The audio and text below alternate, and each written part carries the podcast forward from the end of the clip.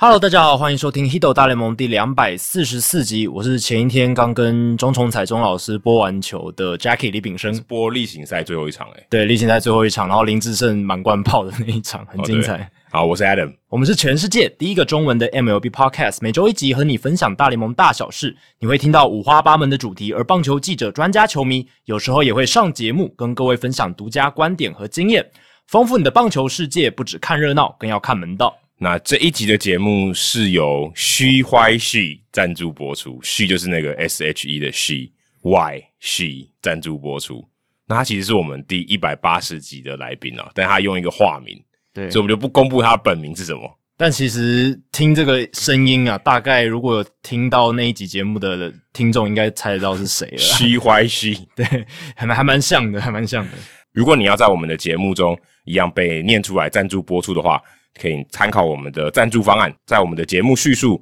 或是你到 Google 搜寻 Hito 大联盟啧啧，都可以找到我们赞助方案的这个内容。那也希望大家持续的赞助我们的节目，也让我们可以持续的把节目做好。那还是要大联盟好书推荐呢、我翻译的《思维误判：好球为何判坏球？冠军总教练真的就是好教练吗？棒球场上的潜藏行为经济学》这本书仍然在各大。呃，书店通路都有在销售当中哦，所以大家如果喜欢大联盟相关的议题跟书籍的话，请不吝啬的多多支持。好，接下来是念留言时间哦，今天只有一则的留言，这则留言是在 Apple Podcast 上面新店 Tim Lincecum 哦，Lincecum 现在原来在新店哦，都没有人找到他，原来新店，整个美国大家都很好奇他去哪里了。他写到说。从王建民时代看球，从 ESPN 时期到 Fox，到后面变成未来体育台在转播美国职棒。自从 Fox 体育台退出台湾之后，就很少看棒球了。其实也没多久，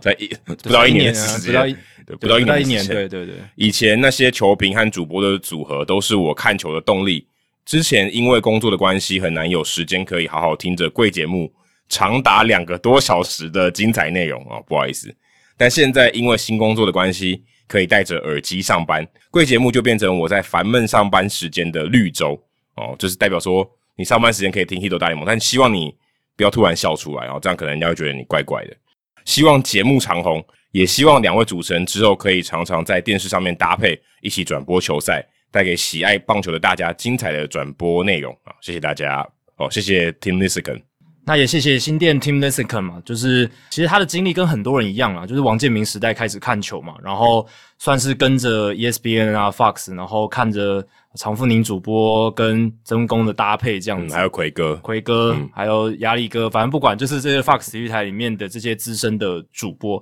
那很开心的是，既然能成为他上班当中的绿洲了，这样代表说他的还可以配巴拉，还可以配巴乐汁来喝，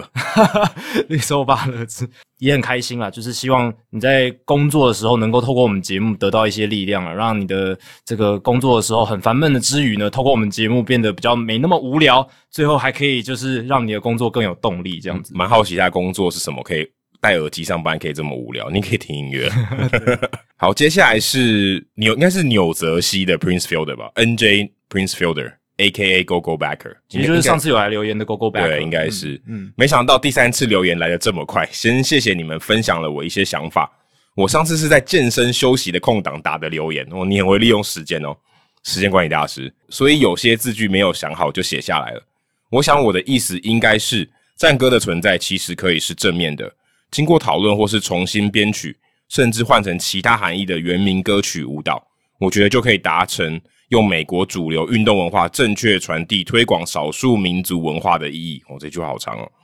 我第一次听到勇士队战歌的时候，让我想起了张泰山，所以我潜意识里面其实希望战歌可以保留的。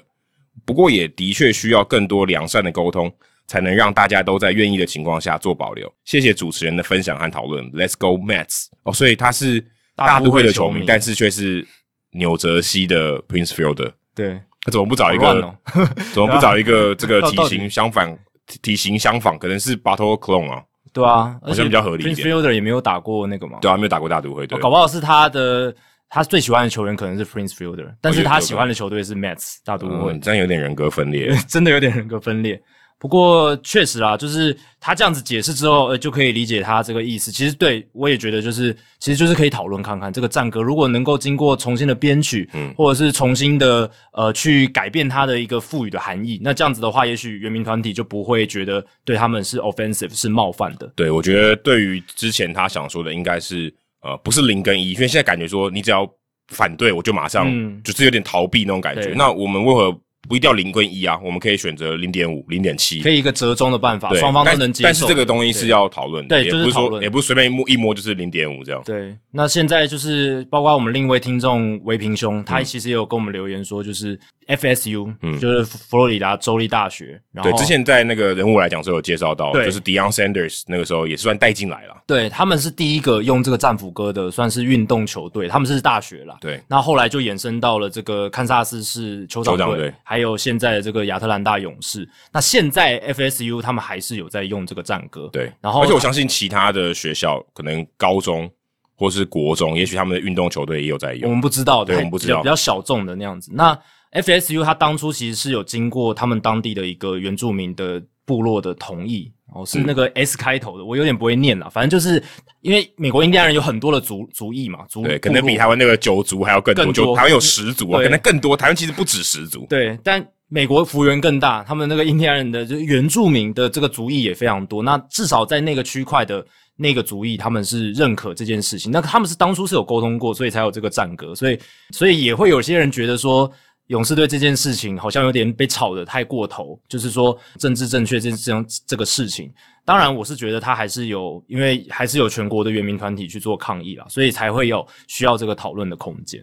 好，接下来是冷知识时间哦。那这一集的冷知识，想说跟一下时事啦，因为其实这个礼拜有蛮多签约消息，跟我们在这个休赛季刚开始的时候预期好像不太一样。嗯、因为我们会想说，劳资协议可能要破局嘛，可能十二月开始的时候会有一个 lockout，就是封管。但现在感觉好像是很多球队都希望在封馆之前先谈好一些签约，这样子有可能反其道而行，对对对，反向操作，认为说可能球员也觉得啊。会不会明年没球打？对啊，搞不好会拖很晚哦。或那不如就现在先来签一张，至少你确定你就算拉高，搞不好你还有钱可以拿。啊，当然有，但有可能没有。但签约一定有，就是保证合约了嘛？对，一定有保证合约。对，所以对球员来讲也是一个保障。所以说，你如果在假设后来封馆以后又开，那可能你的条件会也也许也许会变差，不知道，没有人知道。因为会很赶，如果二三月才谈成，那可能不到一个月就要开季了。那你那个时候要急急忙忙的签约，对你可能。呃，个斡旋的筹码对于球员来讲，可能就比较少，对啊，不，但可能也要看球员的这个程度，这个 level 不同层级有不同的考量点，对对，对，但至少有蛮多球员是在这个球季休赛季开始的这第一个月哦，就已经在签约。那其中一个很大张的就是蓝鸟队跟 Jose Barrios 签下七年总值一亿三千一百万美金的延长合约，那把他们的先发轮值里面的重点成员算是留下来了。那其实 Berrios 他其实合约本来很差一年嘛，就控制权还差一年，所以等于是买了六年的自由球员年这样子。那这个七年一亿三千一百万美金，我第一次看到的时候觉得，哦，还蛮划算的哦，因为 Jose Berrios 这几年很健康，嗯，而且投球局数很多，然后他现在在今年投出算是他生涯水准最好的一年了。对，所以真的是我觉得蓝鸟队给他一个很好的长度，他也能接受。那平均年薪稍微低一些，不到两千万美金，不到两千万美金，嗯、我觉得这是双方都可以接受的一个条件。那 Barrios 可以在二零二六年球季之后 opt out，就是他有一个球员选择权这样子，然后也有一些这个部分的不可交易条款。那我去查了一下哦，这个是大联盟史上服务年资在第五到第六年间的先发投手，也就是成为自由球员前一年的这样子的先发投手里面，这个延长合约总值第四高的。那前三高的分别是二零一四年 Clayton Kershaw，他跟道奇签下了七年两亿一千五百万美金，还有二零一六年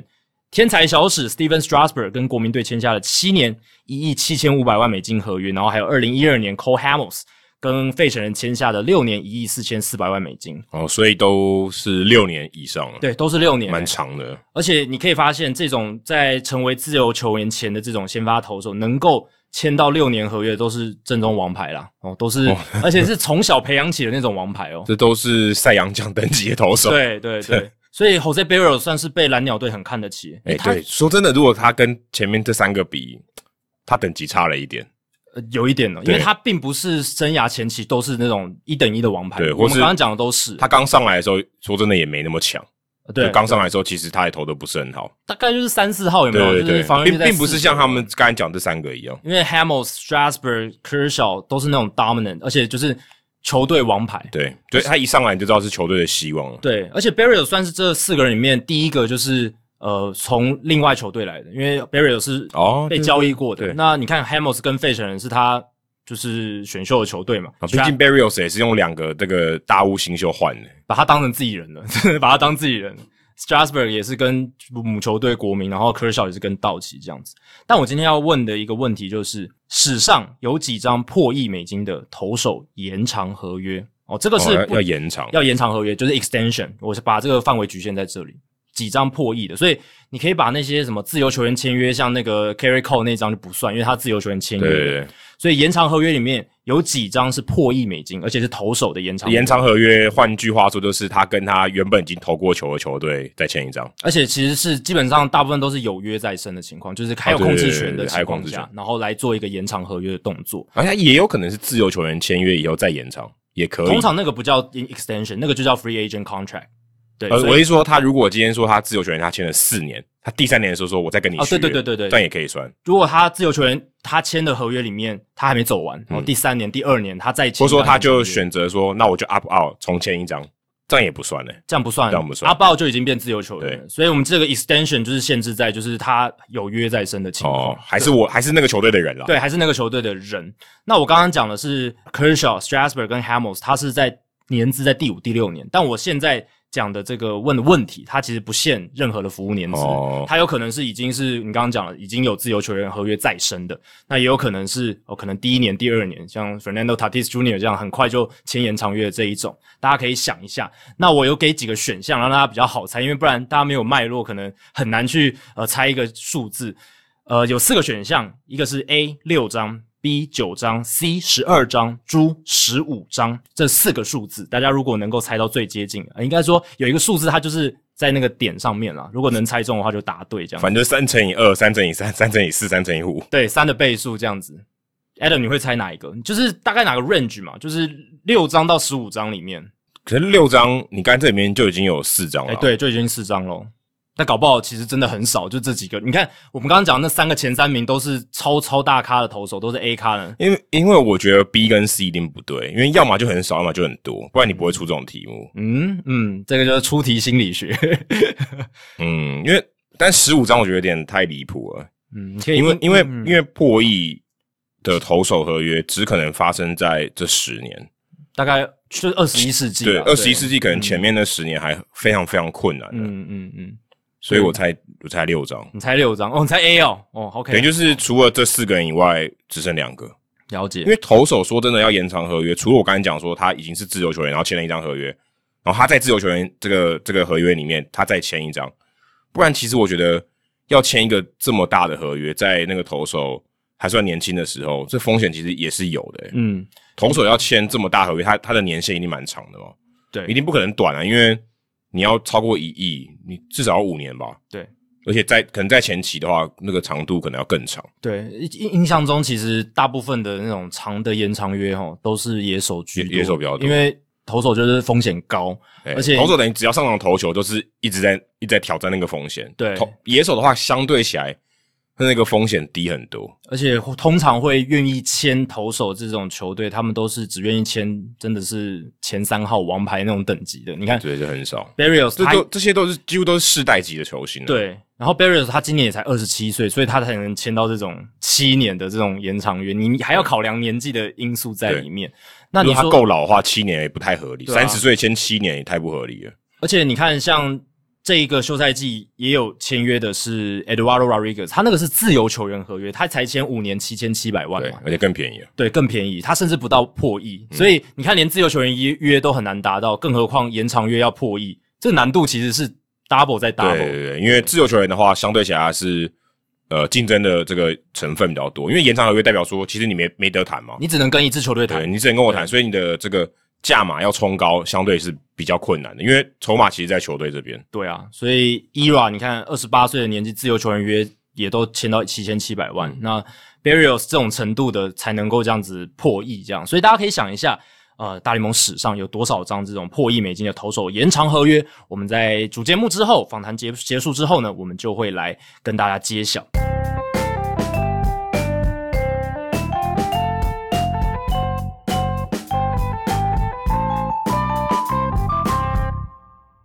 这期节目我们主节目是大来宾时间，那我们邀请到的是一位非常特别的来宾，他的经历非常特殊哦，甚至被这个小联盟的官网。有一个记者特别专访他，然后写成一个人物专访的文章，在这个 MILB.com 上面的网站都找得到。那他的名字呢？他是一个来自中国大陆对岸的朋友，他叫做吴展成。然后呢，他来自这个中国南宁。我一开始还不知道南宁在哪，我还有特别去查，在广西，对，在广西那边，在海南岛上面，然后再往西，所以它其实是一个已经靠近这个越南那边的一个地方。对，对，对，然后。气候其实跟台湾可能也蛮类似的啦，嗯、就是这个呃亚热带的气候这样子。那其实他的整个出生的整个经历呢，某种程度上其实也不会跟台湾人的经历差太远了。毕竟生活的区域其实都是在这一块。嗯、那呃也是土生土长的，在这个华人地区长大，然后、嗯、也是有些南方口音的。对，南方口音，喜欢棒球，然后因为漫画的关系关系喜欢棒球，喜欢棒球之后就整个投入进去了。其实这个比台湾。在台湾生长的人更难得，就是因为在中国大陆那边，尤其是像南宁那样子的地方，棒球完全的不盛行。嗯、因为其实我们知道都是沿海地区打棒球比较多，对。然后尤其是台商比较多的地方，可能比较有机会。但是在南宁是真的棒球沙漠。等一下访谈中，其实也可以听到展成他分享他在南宁的一个棒找棒球队找不到的一个情况。所以最难得就在这边，他可以透过在棒球沙漠的成长的。自己想办法去接触，然后最后甚至到美国去念研究所，最后能够到小联盟的球队来工作，哇，这整个经历是非常非常精彩。所以我跟 Adam 看到他这个专访之后，我们就想说，诶，找他来看看能不能访问到他。嗯、结果，诶，展成不止很快就答应哦，而且他的访谈的内容非常非常精彩，可以说是我们好久没有遇到过这么精彩的访问。当然，也不是说我们之前的访问不精彩了，只是说。展成给我们的冲击，还有超乎我们预期的程度非常巨大，不止热血，而且我觉得真的很感人哦，很感人。就是你听到他讲的一些东西，所以他不是要你讲一些很伤感的故事，并不是，不是，可是你会觉得你被他的那种追求的精神所感动。对，我觉得这个是，呃，我希望听众在听完这段访问的时候也有。同样的感觉，因为这个感觉很很很宝贵啦。而且我必须强调，我们这一个访谈不只是鸡汤而已哦，不是只是说励志什么的、分热血的故事，不是。展成他的专业非常强，他在这几年耕耘累积的知识，他实际操作的实物，我们在这集里面都有访问到，而且他我巨细靡遗的回答，欸、很很愿意分享。对，所以如果你也是对棒球产业，尤其是行销哦，或者是这种影片相关内容产制有兴趣的这一集。绝对不要错过，而且我相信大家都会被有那种 inspire 的感觉，你也会变得很热血。好，那我们接下来就进行本周的大来宾时间。好，这一集的大来宾时间，我们邀请到一个非常特别的来宾哦，他叫吴展成。那他来自中国大陆的南宁，目前在美国职棒国民队 DJEA 球队 Fredericksburg Nationals 哦，担任这个 Director of Production。我看他的这个工作内容哦，应该可以翻译成数位内容的产制主任啊，就是在做一些呃 video content 这样子。那展成现在在呃这个 Fredericksburg Nationals 做这样子的工作，经历非常的特别，所以我们这一集邀请他来到了 Hito 大联盟的节目现场。展成你好，啊你们好，你们好，Jackie 好，Adam 好。哦，所以这个经历真的很特别，因为你是来自中国的南宁。那我们都知道，中国大陆其实在棒球运动的发展上啊，并没有像比如说篮球啦、桌球啦，我们熟悉的这些呃中国大陆非常热门的运动那么样的盛行哦。但是呃，因为你的经历特别，然后呢，在今年的这个小联盟的官网上面有一则报道，写到你的经历怎么样从呃中国南宁，然后来呃去美国念这个运动呃新闻学，然后最后。呃，辗转的就来到了这个美国职棒的体系来工作，是一个非常非常特别的经验。那我们第一个问题就先问到说，其实我相信很多听众朋友刚才听到我介绍你的时候，都有的疑问就是，诶，你现在在这个国民队 EA 球队担任这个内容部门的主任，工作内容具体上是要做什么事情啊？你需要负责什么？那比如说你在球季中一个工作天大概要做什么样的事情？呃，首先我想我想说的是，我很久没有。就是大篇幅的说中文了。如果有什么有什么词把呃跳出来是英文呢，我我我先呃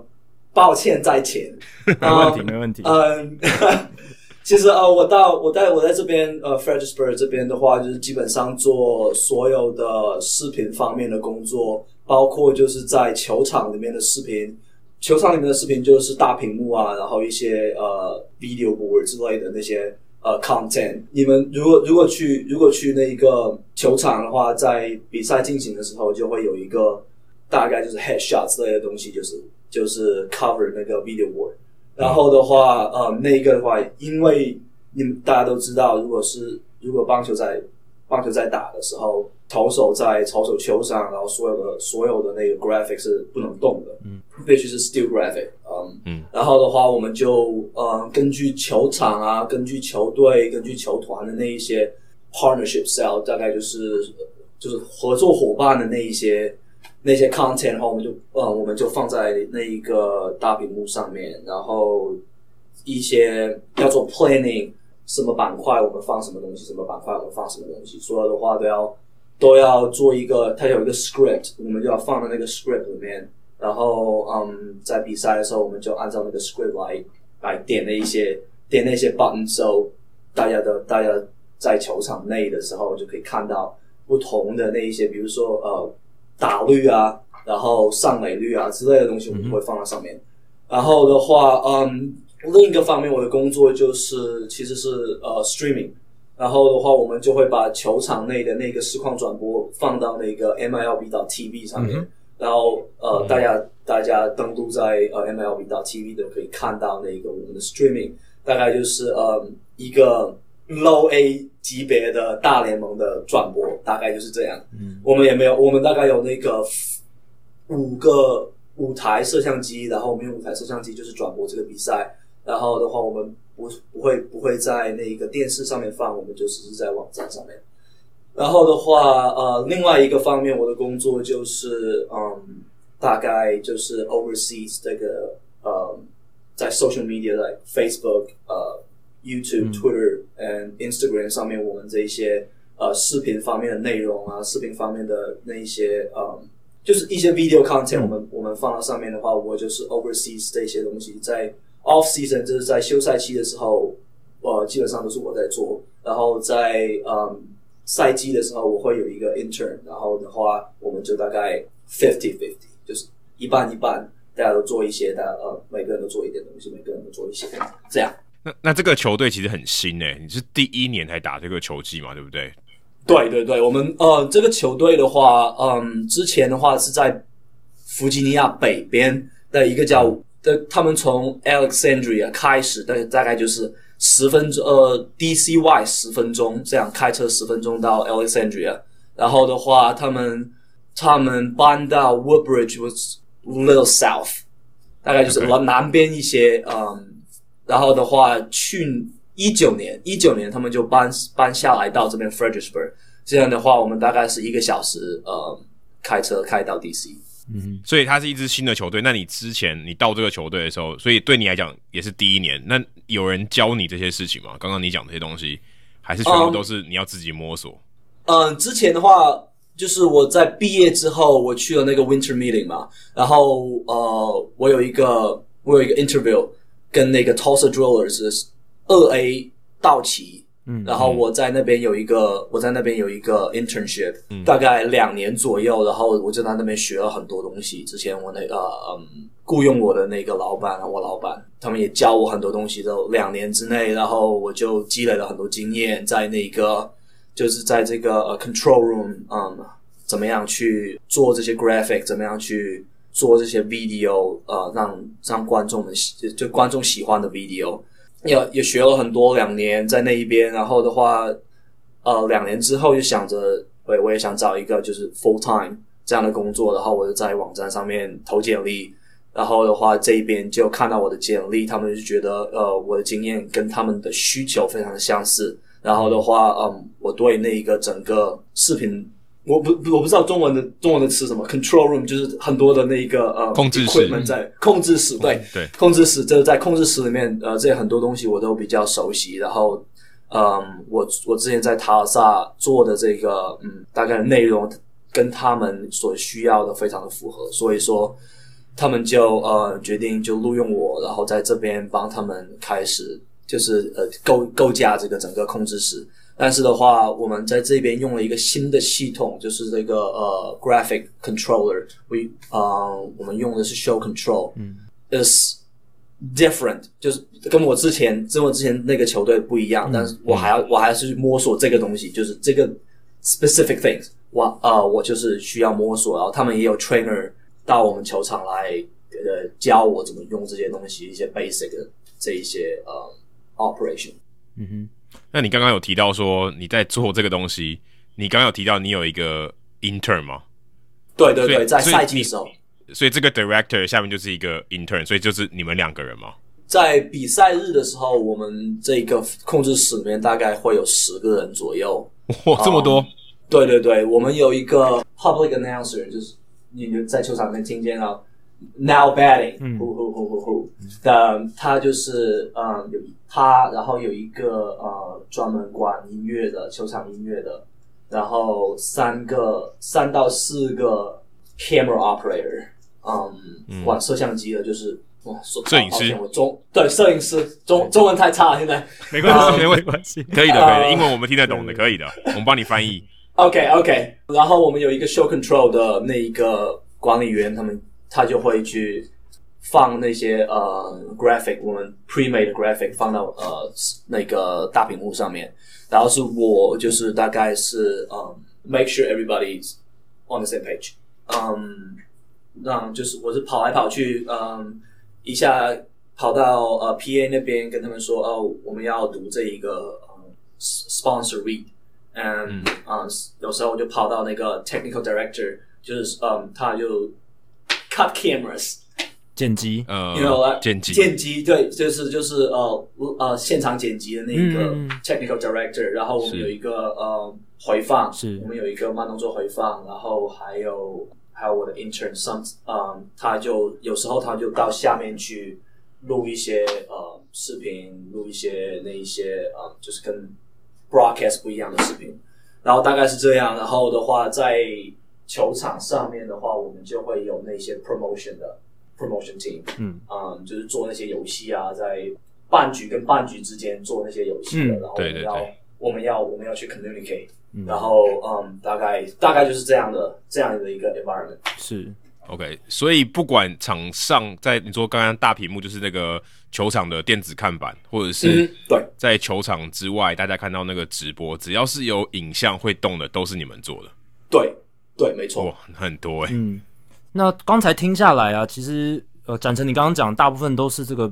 在球季期间，诶，有比赛的时候，你们很忙的时候该做的一些事情。那现在是一个棒球的休赛季，我们也蛮好奇，就是说，诶，像你们这样子在这些球队里面担任这样子的员工，那在休赛季的时候，你们要做什么样的事情？要准备什么，或者是？呃，还是相相对来讲，就是比在例行赛期间来的轻松很多呢。我可以说就是轻松很多，但是的话，我们还是在嗯，就是改进一些之前赛季一些呃一些小的小的问题吧。嗯，嗯就是比如说在看板上面，我们有一些东西，我们觉得哦，我们可以放更多的东西在上面，我们可以放不同的东西，然后我们就是 rotate。嗯。嗯，我们可以加东西进去啊，减东西，把一些板块我们觉得可以放到另外一个地方的，我们就放到另外一个地方，然后呃改进一些那个电子看板的不同的 layout，嗯，然后的话帮助那一个就是销售那个部门，嗯，做一个更好的那一个 presentation 之类的东西，然后。我们在这边也会有一些活动啊，比如说 Halloween，他们就小朋友就进来，然后 trick or treat，嗯，然后拿那些糖啊之类的，然后我们就有呃我们的合作伙伴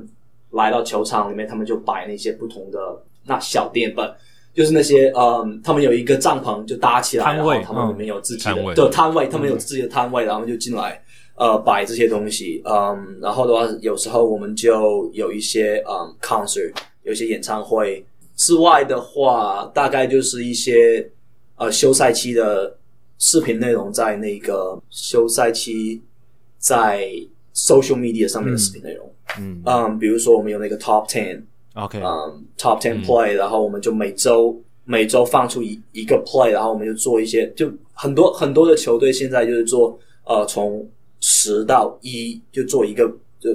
整个的一个视频，嗯，然后我们现在的话就是做一些比较有趣的，就是十是一个，然后的话我们的。我们的呃解说啊，他就会在摄像机前面，就是说一些有趣的、有趣的事情啊，有趣的嗯那些 behind the scene story，然后就告诉嗯我们的我们的球迷啊，就比如说当天发生了什么，然后当天发生了什么，就是球迷看不到的一些东西，然后我们就做的比较嗯可以做出来比较嗯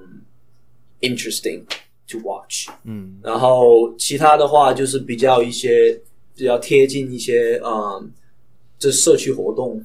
有一些社区活动，比如说，嗯，像这边学校啊，我们就会有那个我们的呃吉祥物去到学校去做一些 reading program，就是告诉那个学生说，哦，我们我们要读这本书，读这本书，就是看，就是很很多的一些这些社区活动。嗯，所以听起来就是在大家想象里面，好像大家以为就是大家如果不太熟悉，可能会觉得说，诶。如果是休赛季的话，好像没事做，但其实听起来并不是这样哦。在休赛季，你们要检讨在例行赛期间你们的这个看板的 layout 啊，这些呈现上面，然后也要举办，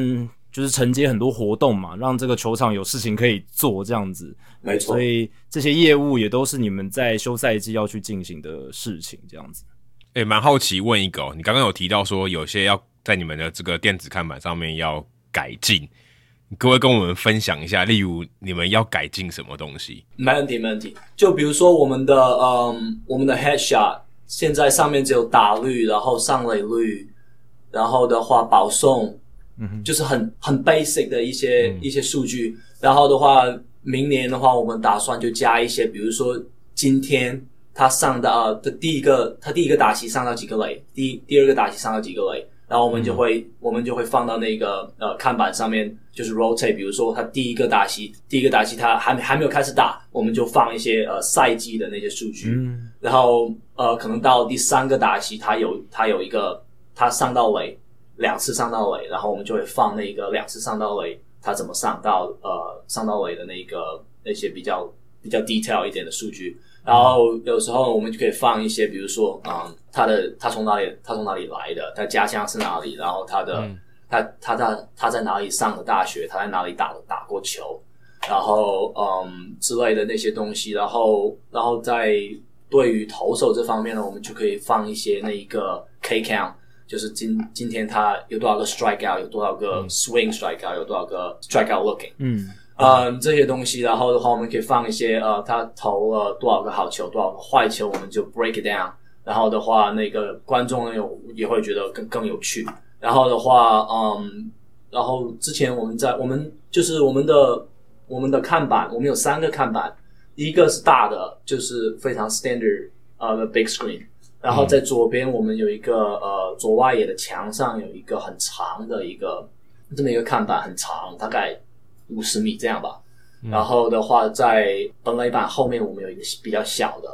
然后的话，现在我们就在本垒板后面的话，我们就呃，我们试着要去做一个给一个嗯 sponsorship，嗯，一个很大的位置，然后我们我们在想着怎么去挪这一些数据，因为在本垒板后面我们有那个比分，然后跑垒，嗯，然后啊还有那个球数，然后嗯。大概就是这些一些数据，然后我们想着怎么样可以把它，嗯，放到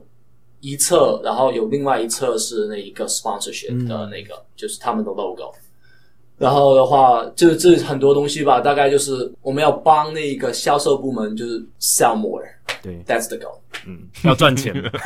要赚钱，要赚钱，要赚钱。对对啊，我觉得听下来哦，这份工作真的是工作的内容非常的多元啊，非常的呃，怎么讲，就是要负责的事情其实呃蛮多样化的。你要呃就顾广告看板，你要呃活动，然后你也要照顾这一个就是业务部门那边的需求，这些东西你都要去呃照顾到，去面对到。那你自己做到现在，你觉得你现在这份工作？你有没有遇到什么？你觉得最大的挑战，或者是一种困难点？你有时候觉得说，哎、欸，要是我能够一天有不止二十四小时就好的这样子的一个情况，有没有这种困难的地方？肯定有，肯定有，嗯，嗯，就是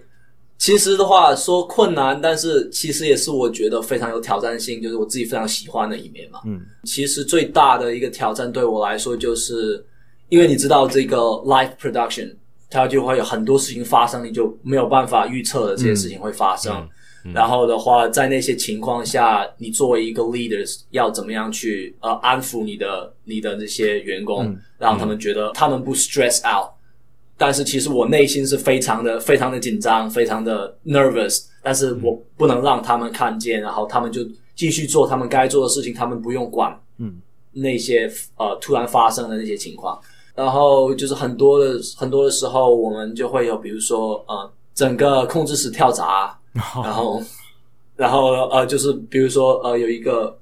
有很大的 storm，嗯嗯，雷雨雷雨过来，然后的话。一个雷打到我们楼顶上，然后我们我们的我们的那个有两台两台摄像机跳闸，然后我们的整个那个音音响音响系统。音响、嗯、音响系统整个就跳整个就跳完了，整个整个球场里面没有声音。然后我们 GM 我们的 GM 就打电话上来说：“哎，我们为为为什么没有没有音乐在放啊？” 然后还好电话是好的，还好电话是好的，电话坏什么事都不知道了。Yeah，然后然后我就我就我不能让那个我员工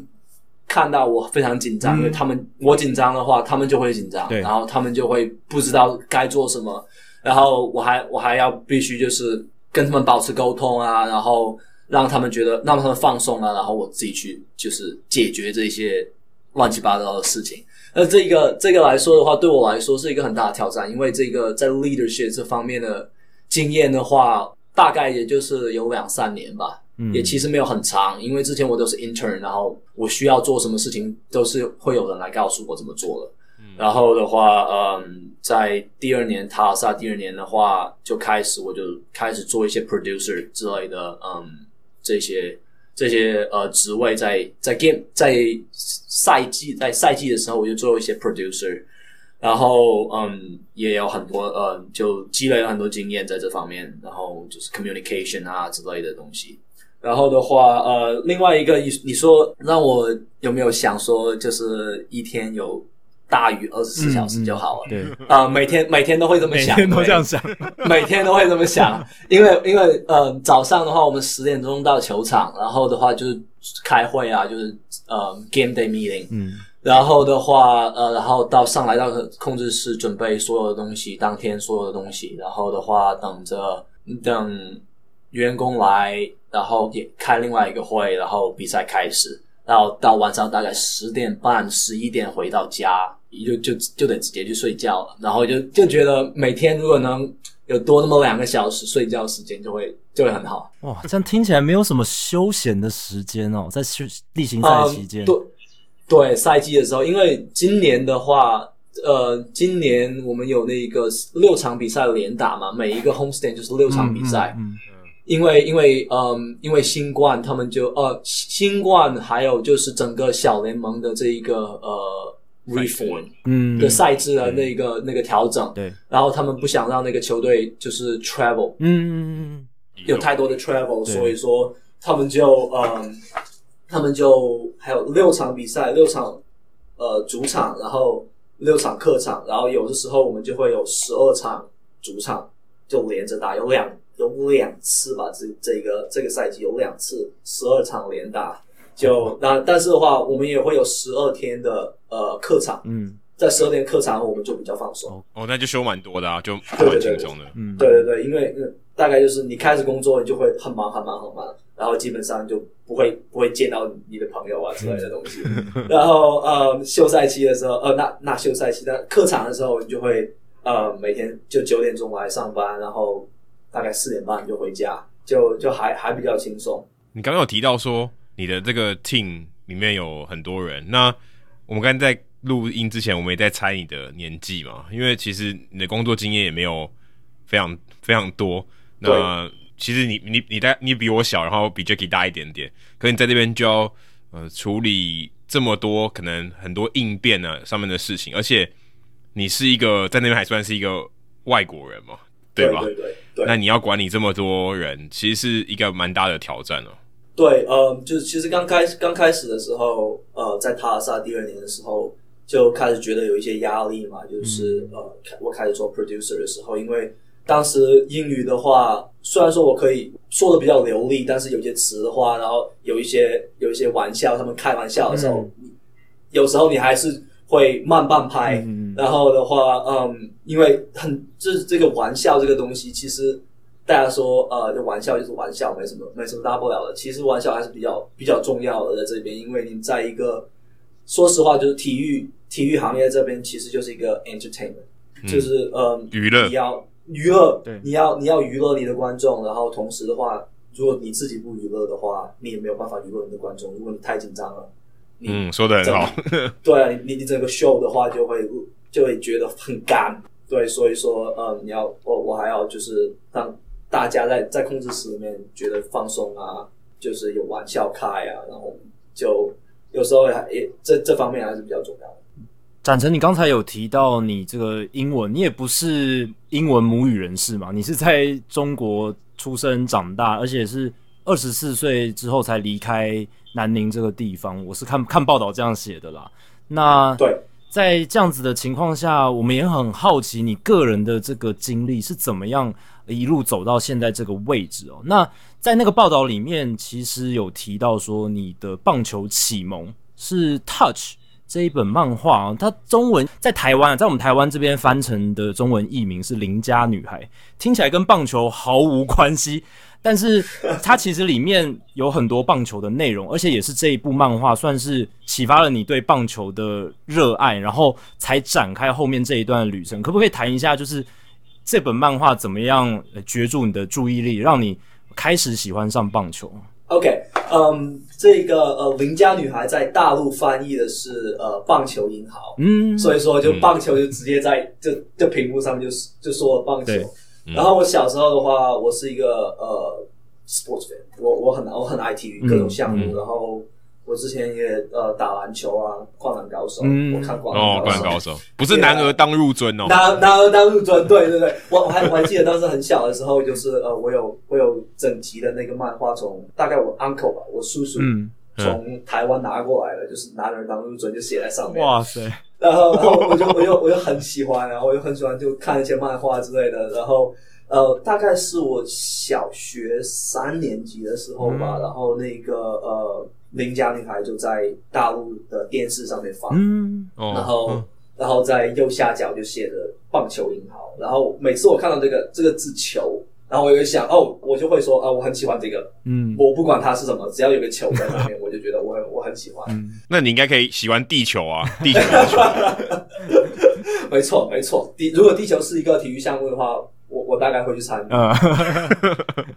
就是那个时候我就觉得。一是因为一个球类运动，二就是因为这个漫画、动漫这些东西，就是非常喜欢这些这些东西。我就每天放学回家就等在电视前面就开始看。当时就觉得，哦，我打篮球，我踢足球，但是我从来没有看过这这么样的一个体育项目，然后就感觉跟所有体育项目都不一样，就觉得很特别。然后我我就好奇心就想就觉得说，因为我很爱参与体育活动，嗯嗯，然后我的好奇心就说啊，我可不可以也参加棒球这项体育活动？然后的话，我就呃问了我妈，我妈妈，然后就让她去找一下，看在我们的在南宁这个城市有没有打棒球的这么一个那个。这么一个机会，嗯，然后我妈啊、呃，我妈妈告找了整个整个南宁市，没有，就是 完全没有，完全没有，完全不存在，嗯、然后很，很搞不好整个省都没有。呃，对，整个省就是我在出来美国之前，整个省大概有两座棒球场吧。哇，还是还不错哎、欸。可是省哎、欸，那么大的地方只有两座，对啊，嗯，整整个整个省就两座，之前。有一个的话，呃，有一座是在桂林，有一座他们刚建起来在柳州。桂林那个就比较老，哦、他们有一个，嗯、他们有棒球队跟垒球队在那边，嗯，他们就经常去参加那一个全国大学生呃运动会的这么一个球队。嗯、然后，但是的话，我们在南宁的话，我觉得好像到现在我们都还没有一个棒球场。我们之前在打曼雷的时候，都是在足球场上面打。嗯，然后嗯，有机会的话，我们就会坐火车、坐高铁上到呃桂林那边试着打棒球。然后的话，没有一个投手能能够投到好球带里面。我们其实就是去参与一下，嗯嗯，就很好笑。但是的话，对，就是《邻家女孩》这一部，或或者《棒球银行》这部动漫的话，就让我就是呃爱上棒球这个这个活动嘛。因为大家知道，甲子园是非常热血的这么一个，嗯呃这么一个棒球赛事。当时我我也没有觉得就是在其他故事线上面，我对我有什么启蒙。就是这这些，就是男女之间没有、嗯、对我来说没有什么启蒙，我我只是去看棒球了。嗯，那我觉得就觉得呃，当时打野跟河野就是他们两个这个兄弟情啊这些东西，嗯、然后对我启发很大吧。嗯、然后也让我就是看了大概是一个 introduction，嗯，呃，for me to baseball。然后的话之后我也看了一些看也看其他的一些棒球呃动漫啊，像最近几年的那个呃 Ace of Diamond，对嗯。钻石王牌，钻石王牌，对，然后呃，就就很喜欢所所有的这些棒球的棒球的动漫，我都会我都很喜欢。然后的话，就是看了那个之后，然后到了大学，然后他们有一个，在我在广西大学嘛，嗯，广西大学有一个棒垒球队。然后的话，其实说是棒垒球队，但是我们基本上就是打慢垒比较多，因为场地限制的关系。然后呃，就开始实实在在的接触，怎么样去接球，怎么样去。怎么样去传球，怎么样去打棒之类的这些棒球有关的活动，我就开始去接触，实实在在的开始打。然后的话，在二零一二年的时候吧，就是看到了在国内优酷就是一个呃视频网站上面，嗯、他们就录播那个，其实台是台湾转播的，嗯、台湾 Fox 转播的那个。哦哦 okay 那个世界大赛，呃，是就是其实其实，所以说我在我在开始看实实在在的棒球的时候，就其所有的都是台湾转播的。嗯，所以真功的声音其实是有到南宁的，到广西哦。就所就整个中国嘛，对整个中国大家都能听得到。真真功曾文成先生，你的声音现在是有到中国。还有常主播 常富宁主播，对常主播，因为因为真功有在听我们节目，因为他有在听我们节目，他我们也有邀请过他们上我们节目过。对对对对。哦。That's awesome. Yeah. 呃，哦，我记得常富宁这个名字就是，对对对，每每次就会在，每次就会在那个我看比赛的时候就会就会出来，然后当时就觉得，嗯、哦，这个整个整个棒球运动啊，就是很多的数据啊，很多的这些非常 in depth 的东西，细节就，就开始浮细节、嗯、的东西就开始浮现在我脑海里面，嗯、然后我就开始想说去大概做一些 research，这个到底是什么意思，然后呃。为什么他们要，比如说，就很很简单，就比如说，呃，双到尾的时候，为什么他们不传到二维啊？什么之类之类的东西，我就开始就开始想，嗯，我就开始想，然后就开始做，就在网上搜，呃，很多的文章啊，英文啊，中文啊，包括一些台湾的网站啊，就是好像台湾有一个就是台湾棒球维基百科，是，我记得，对对对对，是是是是是，我就上去，我上那些网站上了很多，然后就开始。学到一些很多的东西。哎、欸，那你在大学，你念广西大学，你念什么科系啊？呃，新闻系。哦哦，新闻系。OK，因为我在那个报道里面没有，我只看到说你到美国以后你是修新闻相关的嘛？对，对，对。所以你在中国的时候就已经是修新闻系相关的。对，修新闻系相关。然后的话，呃，毕业之后到了一个当地的那个电视台工作，然后但是的话，他们我们就没有体育栏目。因为整个省的话，这个体育就是非常没有那么多体育赛事嘛，不像就是大城市，他们呢有那么多体育赛事。然后的话，呃，我就觉得我还是想做体育，然后所以就找了个机会来到美国这边。所以你在念新闻系的时候，就是想当体育记者哦？嗯，基本上基本上是这样的。嗯，体育记者，呃，或者说是。当时很想做就是主播嘛，就是嗯呃解说之类的东西，然后呃其实我我的普通话又不是很好，对于那个国内的要求来话来说的话，因为我是非常南方的孩子嘛，然后我们的口音就非常重，无可救药的重，然后如果要上电视的话，你要必须要有你你知道就是呃北方的那些口音啊之类的东西，然后我就没有，然后当时的话也也就是我有一个朋友他在那一个。企鹅直播，我不知道你们知道企鹅直播，有有有知道，对对对。然后我我当当时我来到美国之后，他就邀请我上他们的那一个呃主直播上面去做那个棒球的解说，我觉得很有趣。就是我上了两场嘛，记得当年是太空人打道奇的二零一七年的世界大赛，一嗯七年的时候，对对对。那你喜欢这个工作吗？蒋平，你如果你去做那那两场，哦，我我非常喜欢，非常喜欢。就是如果说我能做更多的那一个呃准备的话，我会有更多更多东西去说。但是的话，呃，因为之前我在那个美，我在这边上念硕士的时候，我们也有去那个当地的小联盟，就是做这个 broadcast 这个课程。嗯，然后的话，嗯、虽然说都是英语的，英语的那些东西，呃，英语的解说，嗯，对我当时对我来说就很难嘛。但是我我也就非常我非常喜欢，就是在那一个整个就是在球场上面看着球，然后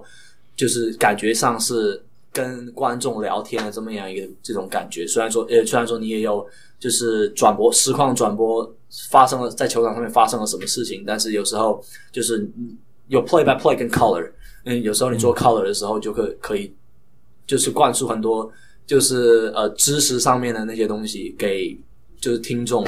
去嗯，you know digest。对，那你后来在。广西大学毕业之后，然后你后来就是去美国求学嘛，然后你在印第安纳大学拿到了这个运动新闻学的这个算是硕士学位吧。在这个地方拿到硕士学位之后，你也开启了算是你想要在美国这个地方啊试试看能不能发发展自己的兴趣跟长才，所以你后来去尝试到诶大联盟的这个冬季会议。那你其实，在前面你在介绍你的工作的时候，其实你有稍微提到这一个。那我想。呃，我们节目也曾经访问过有参与过大联盟冬季会议的台湾人，那也有跟我们分享过。但我们今天想从展成你的角度来看看，说，诶，你当年参加冬季会议带给你的冲击是什么？那你怎么样靠着这样子的参与的机会，让你得到诶现在的这样子的工作，就是前一份工作，然后一路到现在这样子。嗯，嗯就是冬季会议对我来说，当时的话，我只是想说去。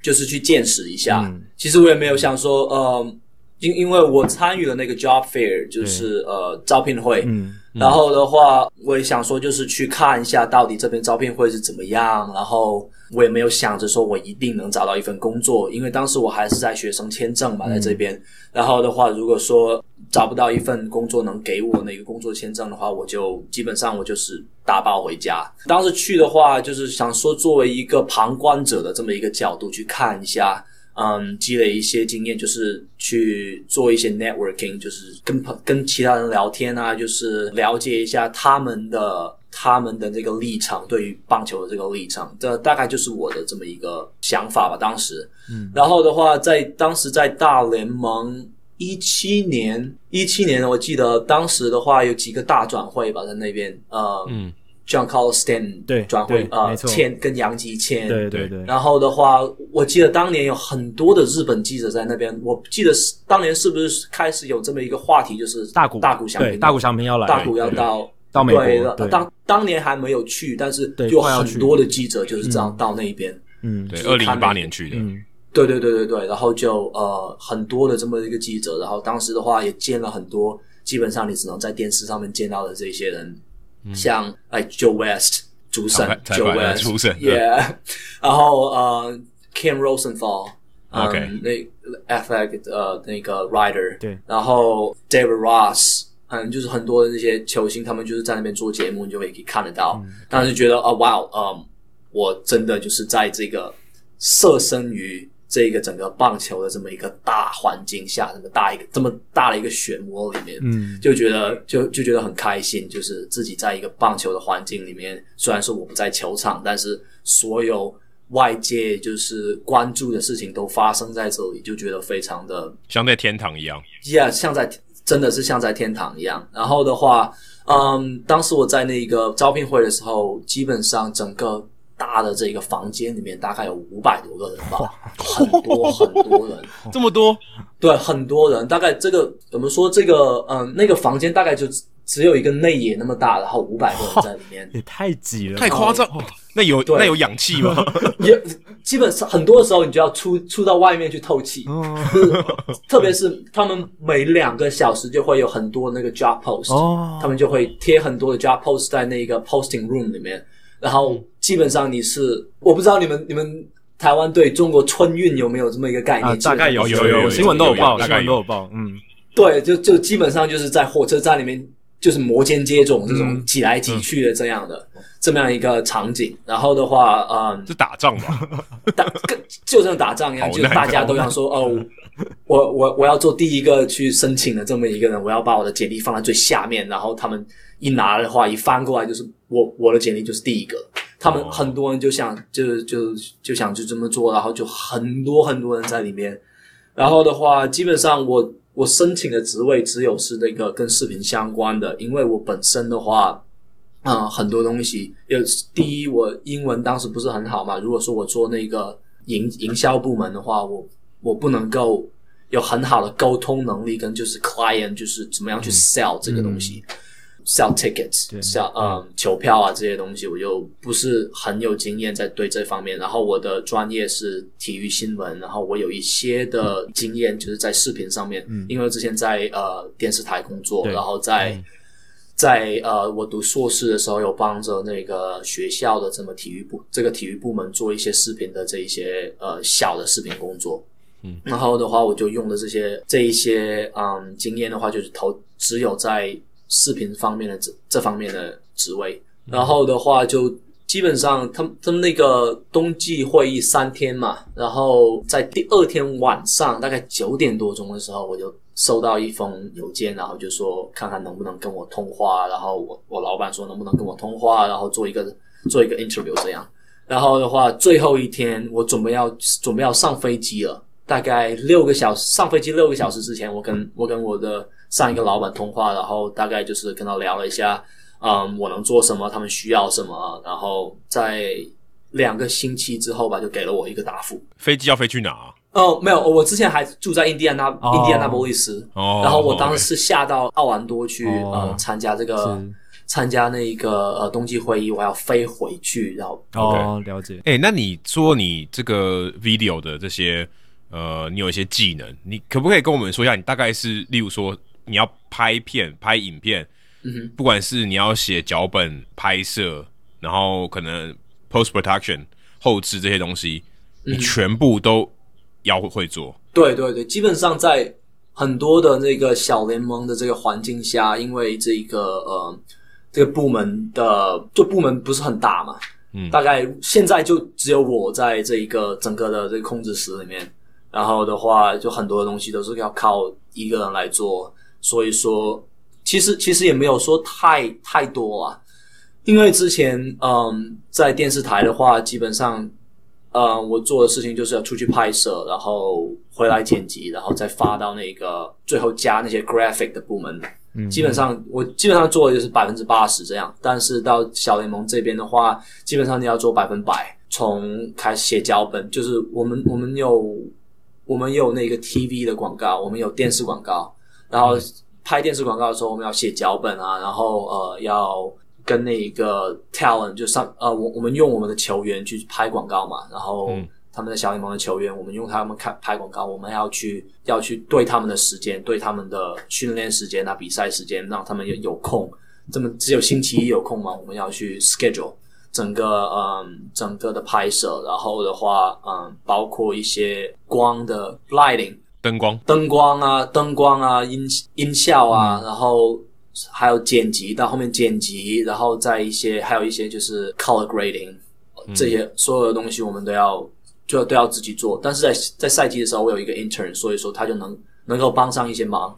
然后的话，其其他的话，现在的话就基本上是我在。我自己在做这样，所以你在第一份工作是在 Tulsa Drillers 嘛？这一支就道奇的二 A 球队。那后来你要辗转来到现在所在的这支球队，就是呃 Fredericksburg Nationals。其实中间呃也是有一些挑战的，就是说，因为你要来这支球队的话，其实新的雇主要雇佣你啊，都还要去申请所谓 Work Visa，就是工作签证。那呃，对于这些雇主来讲啊。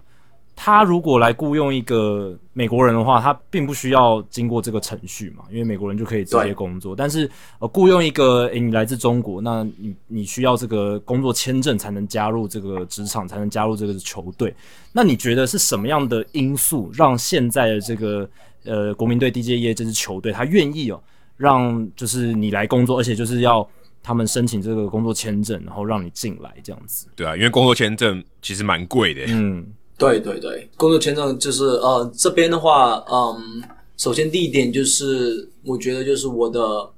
经验符合他们的需求吧，嗯、就是正好符合他们的需求，而且他们在就是开设这么一个新的球场，所有的东西他们都要都是新的，都要都要都要架起来，都要从从地表从地表开始开始建设，嗯、然后真真的就是当当时我来的时候这边。什么都没有，就是一大块泥地。哇，哦，所以你连你这个球场都还没盖好的时候，你就进来了。对对对，哦，等于真是从完全的零开始，跟着这支球队诞生哦。对，他是从受精受精卵的时候就开始。哇，没错，没错，就是呃，当时我来这边的话，大概就是一大片泥地。之前这边都是一片林子嘛，然后他们就砍掉那些树，然后把那个把那个泥把那个 foundation 放放到里面。然后当时我来的时候，来的时候我。我都看了这个球场，我说我们明年开始打打棒球吗？我自己 有点想，然后开始怀疑这样子，然后开始怀疑。这就就其实我的这个这一个经验的话，我对整个控制室的这个经验，嗯、对跟他们的要求就是 match together、嗯。然后的话，嗯，很很大一个很大一个因素就是就是愿意去做很多事，嗯、就是其他人不愿意做的事情。对对对，就是脏活累活都干嘛？嗯，OK，嗯基本上、就是、可以弄脏自己的手这样子，dirty work 也可以做。就是基本上，因因为因为在这边的话，嗯，建设一个新球场，很多事情都是都要都要靠你自己去做。就像，嗯、呃，我虽然说在，我虽然说在视频部门啊，但是我有时候下去，就是比如说演唱会的时候，我还要搬那些椅子啊，嗯嗯、然后搬那些呃隔离的那些栅栏、啊，对，然后嗯。就是之前在新冠赛季刚开始，新冠呃，我们还有新冠的那一个 restriction 的时候，我们要去，我们要去把那个用那个 zip tie 把那个、嗯、把那个座位给封起来的时候，封起来，所以、嗯、对我们我们要把我要封座位啊，那些乱七八糟的东西，然后我们我们都去做，然后其实所有人在呃小联盟这个环境下工作的都有这么一个都都有这么一个 mentality，就是基本上所有的东西你都做。然后在小 spirit，对对，can do spirit，嗯，对，所以说，嗯，就是这一个 positive attitude 非常非常非常重要。就是之前我们在之前我在跟我现在的这个老板进行 interview 的时候，基本上对我来说，就是只要我能在棒球这个职棒工作，其实很多东西对我来说都不算是 sacrifice。然后就是因为这是我我热情所在的这么一个行业嘛。你记得你当时跟你的雇主说什么吗？还是说你说三垒有人打一个高飞球接杀不算 sacrifice？没有没有呃，就是其实就是他们之前在问我这一个工工作签证的时候，之前我在塔尔萨也有工作签证，嗯，嗯，因为他们之前有一个足球队，他们足球队是归他们自己。因为因为应该很多人都知道，就是小联盟球员就是不归小联盟的球队，对，他们是归大联盟球队，所以说我没有我没有办法把我的工作签证就是 attach 到他们的那个嗯球员签证上面。然后的话，呃，他们在塔尔萨这边之前有一个足球队，然后他们是所有的球员都是归他们管，所以说我就可以去 attach 我的 visa 到他们上面。然后的话，就是可以在那边工作。然后到这边的话，基本上就是啊、这个球队跟国民大联盟有一个比较好的关系吧。然后他们也就是帮帮了很多忙，在这这方面帮了很多忙，帮我去申请这个申请这个工作签证。然后的话，呃，其实他们说现在找一个找一个这个 video production director 是一个很难的事情。因为很多的、嗯、很多的那个 director，他们只要是做到一个做到一个位置上面的话，基本上他们就不走了。嗯，就是很、哦、很多他们雇佣的雇佣了以后，他们就一雇雇了五年、十年这样，他们就不会去转会啊之类的，就定在那边了这样子。对对对，所以然后的话，这方面的这特别是你要给给一个球队工作的话，就是从一个 financial financial。方面来说，嗯，你会赚的比你帮一个 network 工作要少，比如说少很多，一定少的。你帮媒体工作一定比较多。对对对，if you 呃，如果说如果说你帮 ESPN 做这个 producer，你拿你是拿的每一场每一场拿钱，嗯，所以而且是 freelance 对不对？你刚才讲的是 freelance，基本上他们有他们有几种不同的 structure，有 freelance，然后也有那个呃 full time。full time 的话，嗯、他们就会有 compensation，嗯，他们就会有、嗯、呃那个补贴赛日的福利，嗯、对补贴有很多补贴。嗯，然后的话，嗯，就跟就是你在为一个球队工作就是不一样。嗯嗯哦，所以对为媒体工作比为球队工作是比较有赚头的，所以哦，呃、对对对，OK，了解。但是对，但是对我来说，呃、嗯，对为球队工作有一点不一样的，跟媒体帮媒体工作不一样的是，你其实可以就是不用去站在中间的这个角度，你不能偏向任何一方嘛。因为之前学新闻都知道，就是如果说你去一个体育赛事报道一个体育赛事，你不能说我偏向于主队，我或者我偏向于客队。嗯，然后的话，就是你帮一个球队工作的话，你是。就没有这方面的这么一个限制，然后的话，我拍拍视频的话，很多时候我就是注重在我们自己球员上面嘛。然后的话，呃，这样的话，我们也跟球员能够一个搭建一个非常好的关系，非常良好的一个关系，他们就会给你提供很多的 content，比如说，就是因为因为你知道，就是。很多棒球球员他们在打球的时候就是 poker face，嗯，他们就是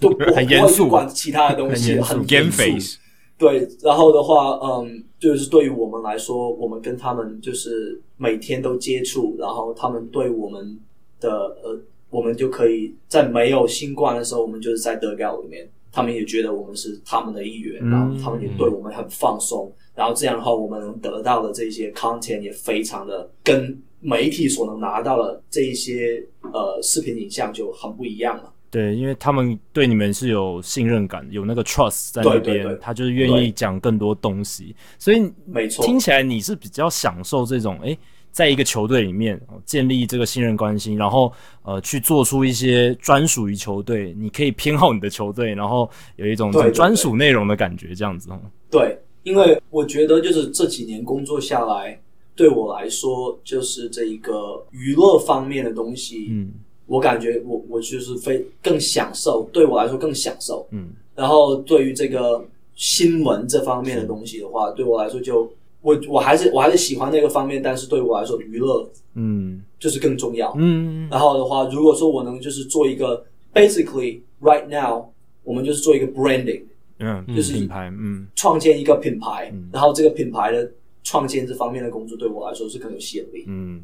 哦，所以你透过你的这个影片，这个你说视频跟这个 video，你去塑造现在小联盟这个球队的一个品牌。嗯，对，没错。OK，那你你觉你觉得你你在做的你的这个想法是什么？就是你希望给大家给这个球迷就看你的影片的人得到什么样的东西？有一点对我来说，有一点我是一个非常 visual 的这么一个人，嗯、就是对我来说，这个这个影像 has to be beautiful，要漂亮，要美，要要美感，要要美感，非常美感的这么一个东西。嗯、所以说，很多的这些呃拍摄，对于我来说，现在的话，我就是想让它更贴近于电影这方面的这么样一个感觉。嗯、然后，这个对于我来说，我我觉得吧，在接下来十年。整个体在美国的体育行业的话，对于视频这方面的东西都会更贴近于一个电影这方面的制作，嗯，然后他们会投入更大的、欸、更大的、更更大的资金去做很多的这么一些像呃、um, documentary 嗯之类的这些东西，嗯、就是非常呃、um, 非常细节、非常具有美感的这么一个 filmmaking 的这么一个领域。之前因为之前呃大家看到视频这方面都是从那一个转播的画面上面来的嘛，对对，嗯，这对。这些 highlight 都是转播画面上面来的。然后这几年开始，有一些球队就是雇这个 videographer 去、嗯、呃拍这些，嗯，比如说你在大谷翔平的大谷翔平的 Instagram 上面就看到这些非常漂亮的这么一个 slow motion，对，然后非常嗯的那个 background 就非常的模糊，然后整个人就非常的清晰的这么样的一个画面。然后有很多的球队，包括嗯这一些 NCAA 的这一些学校，他们就开始投入很大的资金的话，去买设备啊，然后雇佣人才啊，去做那么一些非常具有美感的，然后这些这这么这么样一个方面的内容。然后嗯，其实对于我来说，虽然说我们是在 Low A，但是的话，我从我从第一天开始跟我老板说的话，我们就是我们要做，尽量去做到一个大联盟的水平的这么一个呃 social content。然后的话，这也是这也是他非常非常赞同的这么一点。所以说，这个球队的话，对于我来，他们也帮对对整个整个视频部门，他们也非常的慷慨嘛。然后之前我就是、嗯、就是说呃。我给了他们一个 quote，上面就是有这么一个摄像机啊，然后灯光啊这些东西去采购，然后他们就是基本上两两次通话跟我们的 ownership，他们就就答应就去做这个东西，因为他们觉得这方面的投入也是非常非常值得的，因为这边的球迷在 Fredericksburg 这边的球迷，他们真的是就是 all out，嗯，就是基本上我们第一一基本上 low A 球队，然后我们输了。十五场球开赛，嗯，连输十五场，十五连败，哦，这个蛮惨的。Zero，那你们真你们真的是 F 开头的呢？Yeah，我们我们是 F 开头的。然后他们啊，他们依旧，他们依旧出来到球场，我们就是满座，很，我们大概六十场六十场球，我们。我们卖了四十场满座，哇！然后哇，天哪！开季十五连败的球队，诶，开季十五连败的球队。然后我们我们好像是在七月份之后，我们不算不算七月之前，我们是 five hundred，我们拿到 fifty percent winning percentage，回到五成。呃，在刚开始的时候，五刚开始的时候，我们大概就是大概一成胜率这样。哇，好厉害哦，太强了吧？对。对，然后当时我我们之前我我们在刚开赛的时候，就整个小联盟那个 Twitter 上面也会发，就是现在还没有赢的球队，包括嗯这种 对对会会会有这种在那个 list 上面，嗯哇，真的很不容易。对对，所以说我就觉得，嗯，这些我们当地的球迷就他们 deserve 这么一个高水平 high quality 的这么一个 content。嗯，哇，这个很不简单的。你刚才讲到这个，我其实听起来蛮感人的，对对啊，我我我有我有两个问题想要问你哦。你刚才讲到美感嘛，然后你有讲到、嗯、像你看大谷翔平的这个影片，还有一些 slow motion 这些东西。那对你来说，从一个拍摄的人的角度，你觉得棒球场上你你最最欣赏的、那最想呈现的美感是哪一些？有没有一些具体的例子？之前在那个塔尔萨的时候，我就已经开始做这方面的这么一些东西。然后的话，我觉得最有震撼力的、嗯、最有震撼力的就是球员在，比如说他们打了一个 home run，或者说拿到一个非常重要的这么一个 strikeout 之后的这么一个 reaction，他们、哦、他们的他他们脸上就说说明所有的东西，因为对。他们就比如说 fist pump 之类的东西，嗯、这这非常非常的就是那种振奋人心嘛，就是观众看了之后就他们就会觉得非常振奋。然后的话，嗯，其实很多的东西，包括呃，在球场上面一些，比如说观众吧，我我这有一点我想说的是，觉得我非常幸运能在在那个体育行业上面做这么一个视频的工作，因为我觉得体育就是一个三百六十度全是故事的这么一个，这球场也是一个是这么一个地方，嗯，你可以三百六十度，你无论转到哪个角度，你都可以找到一个故事的这么一个。这么一个神奇的地方，然后不管是不管是呃工作人员，不管是球员、manager，嗯，或者是球迷，嗯、或者是或者是任何一个人，这卖卖啤酒的，嗯，怎么样都都是这么一个，都都会会有这么一个故事。就是其实我最，因为我是一个我很爱呃 photography 跟呃那个电影这方面的东西。我最喜欢最喜欢的一一张那个体育照片的话，是 Michael Jordan，嗯，game winning jump shot，嗯，就是这样很大的那一个、嗯、很大的篇幅都是观众，他们就两只手，哦、都两只手在就是两只手抬起来，嗯、然后的话，嗯，他投了最后那颗球，呃，他打的是爵士，然后投了那个球，嗯、然后赢赢了那场比赛，哎。因为我觉我觉得那一张照片是对我来说是非常震撼，因为不是因为 Michael Jordan，是因为所有的观众在这个在这张照片里面，他们的他们的 reaction 都是非常统一的。嗯，然后对我来说很有凝聚力的感觉，对，很凝聚，嗯、对对，就是有的时候对我来说，体育不单单只是关于球员、关于球场上面是发生在球场上面的东西，很多时候是观众他们赋予这一个这个这项项目很特殊的这么一种凝聚力。嗯，你刚刚有提到说开季连续十五场败仗，然后球迷还是会进场看球。对，你可以跟我们分享一下，因为我们其实很多听众他在台湾，他也没有去看过小联盟的比赛，嗯，他们可能认为心中的小联盟就是比大联盟差的这些球员，哦，就他或者是他们正在往大联盟的路上，可是他们对于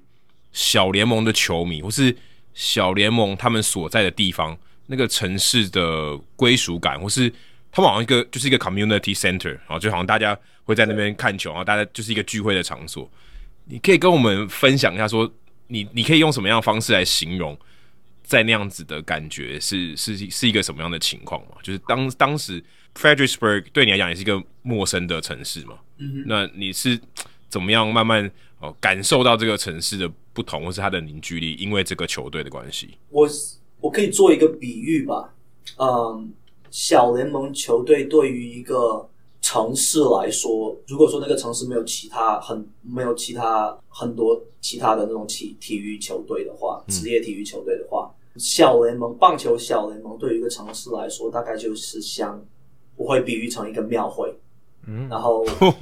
大家都会去，大家都会去那个地方，就是买吃的，坐下来就是看一些，呃，我们也有焰火嘛，对，对对对对，嗯，大家都会去那边。就是 social 啊，family，就是小联盟是一个非常就是对于整个家，就是嗯，爸爸会带小孩，然后爸爸妈妈会带小孩出来看球，然后嗯吃 hot dog，然后嗯 popcorn，然后爸爸喝啤酒之类的，这是整个一个环境对于他们来说是一个工作之后课余时间去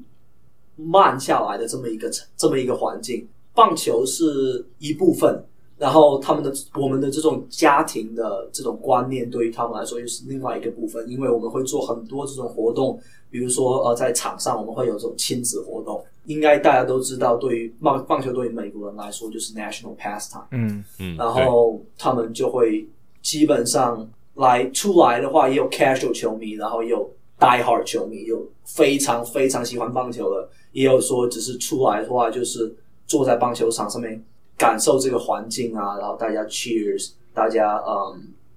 大家就是聊天啊，很多这种嗯这种东西吧。但是对于 Fredericksburg 来说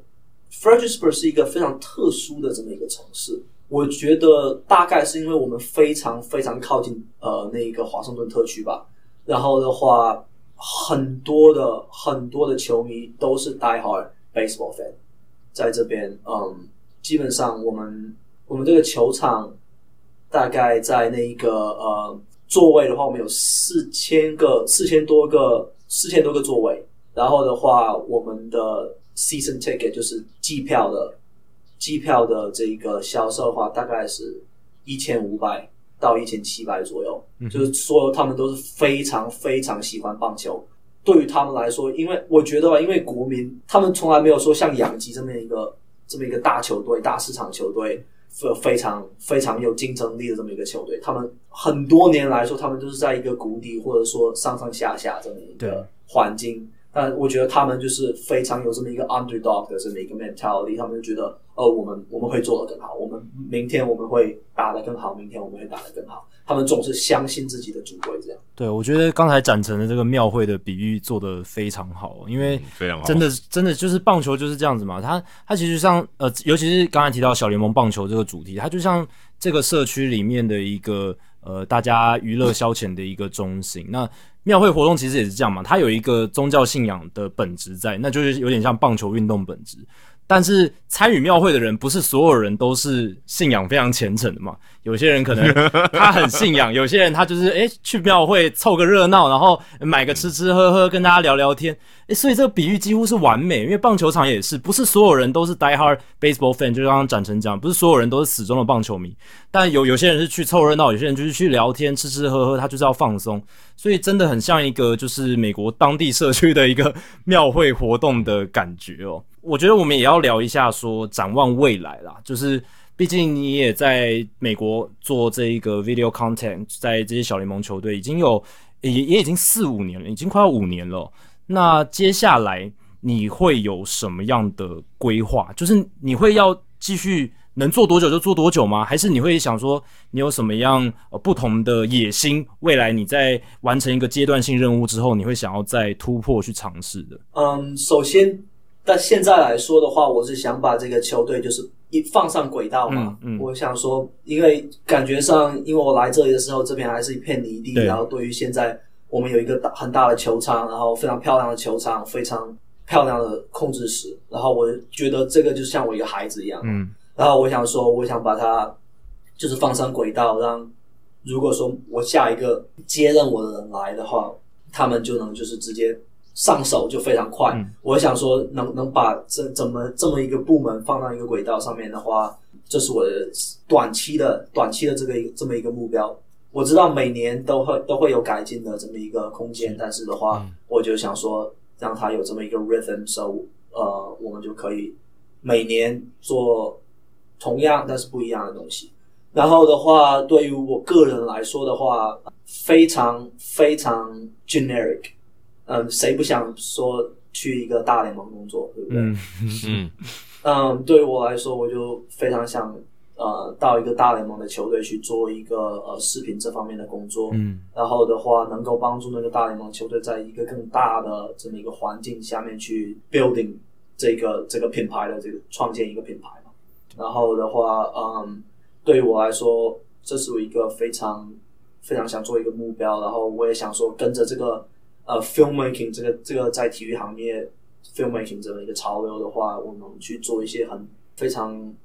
attractive 的 content，非常有意思的这么一个内容，嗯、然后的话能够呈现给更多的这么一个观众去看，然后的话大概这是我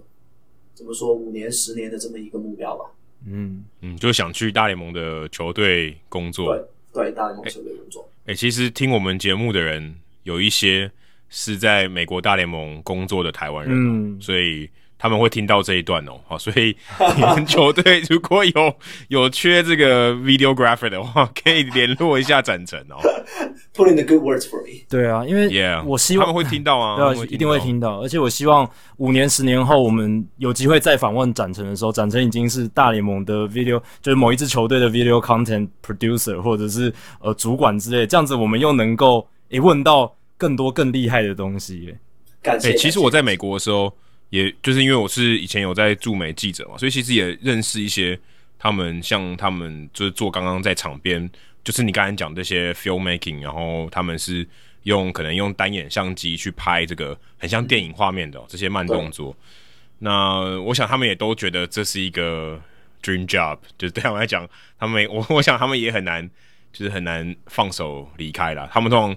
呃，如果离开了他们原本的位置，可能也是去别的球队，可能只是待遇更好。所以他们基本上，呃，在这个产业都是感觉每一天都是在天堂那种感觉。这个这个真的可以可以体会到。而且我我不知道你有没有 follow 这些呃，刚刚就是这些球队的这些 videographers 或是 photographers，你有没有在 Instagram 上面 follow 他们？有有有很多双城队的这个呃 team photographer。OK，对他，他超棒的，他超棒的，太厉害了，嗯、太厉害了。他的名字叫 Brace，Bryce Brace，嗯，然后他基本上他的每次他发发照片在 Twitter 或者是 Instagram 上面发照片，嗯、我都要点赞。哎、欸，我认识国民队的，我认识国民队的 photographer，team photographer，叫做 Am 叫做 Amanda，Amanda，对啊，Amanda Bowen，Amanda Bowen，然后我要我要去 follow 才行。去找我母我母队的，对啊，赶快赶快 follow，赶快攀谈认识一下，因为你们等于是同一个体系的嘛，对不对？没错，对对对，没错。我在春训拍照的时候，他还说：“哎，你今年又来了。”他他。Awesome 啊，还有那个呃精精英的 team photographers，OK，他们也有很不错的这么一个 content。然后的话，道奇的这个呃 videographers，然后还有啊，我不知道你们认不认识苏九。就是苏虎，苏虎，叫苏虎。啊，Yeah，师徒，我有访问过，对，我们也有跟他吃过饭，这，对，我们有跟他吃过饭，好奇，他是中国人，他是中国人，这是算华侨了，嗯。嗯哼，就是基本上就是很多的这么一个，嗯，哦，包括在那个呃，我在 Twitter 上面 follow 了一个台湾在运动家工作的那个呃 groundskeeper 啊，然后像我们也有访问过他，对我们节目也有访问过他，真的吗？他最近在，他最近在台湾，他在台湾，他最近在啊，回来台湾了。哇，大家都认识，这个圈子还蛮小的。对他，他上过我们节目，他上过我们节目，大概是四十四集的时候，对对。对，啊，大概两百多集之前。的。对对对，呃，Yeah，基基本上就是基本上整个体育行业的话，在就是呃亚洲人这个圈子的话，我们基本上都会大概知道呃他是谁，他是谁。嗯、虽然说我们可能没有说直接聊天见面这样，但是我们会大概知道哦，有这么样一个亚洲人也在也在呃体育行业工作，特别是华人来说也在体育体育方面工作，就就觉得非常有归属感。然后的话，嗯，对于视频这方面呢，我也关注很多的这这么一些嗯其他。联盟啊，包括 NCAA 的很多这么、嗯、这么一些 producers，、嗯、他们也是非常有天赋的。嗯，那因为你是算做，就是你去学新闻，然后后来做 video content，就是影片、视频这些东西，然后你现在你刚刚也提到嘛，你现在工作像是在做 branding 啊，就是做品牌啊、呃，让人家了解 你们球队的故事跟你们球队的影响力。那我们问一个稍微宏观一点的，就是我们在访谈一开始的时候也有提到，就是中国他们在呃推动棒球运动上面，其实是比较相相比于美国或者是亚洲，像呃日本、韩国这些地方，其实是真的是算比较慢一些啦。那喜欢在中国大陆喜欢棒球的人真的是比较少。那大联盟其实他们这几年是有在。中国这个市场做尝试，想要去推，想要去发展，看看能不能养出一些球员，然后看能不能出现一个大联盟的姚明之类的，像这样子的做法。对对对，对。那你展成，如果你是大联盟的这种宣推部哦，就是要把大联盟的品牌扎根在中国这个市场。如果是你，你是这个主管的话。你会想要怎么去操作这件事情？首先，我觉得，嗯，就我对我个人来说，如果我去管这个部门的话，嗯、首先第一点就是历史是非常重要的嘛，嗯、因为棒球在中国是有历史的，只是在某一段时期就被抹掉了。嗯，嗯大家都知道就就抹掉了。然后，我觉得如果说能把这个历史作为一个 introduction，对于中国人来说，做一个 introduction 是非常非常重要的一个东西。然后。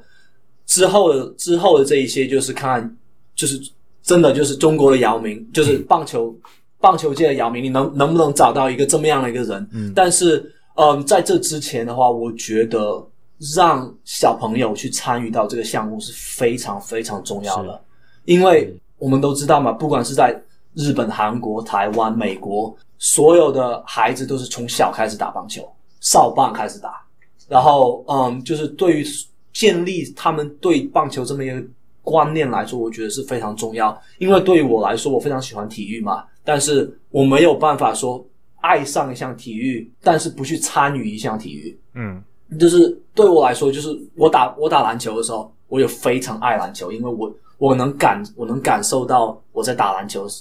的时候，这份激情在我的在我的心里面有这份激情。嗯，嗯，一样的，在棒球。我觉得是，我觉得非常重要的是让小朋友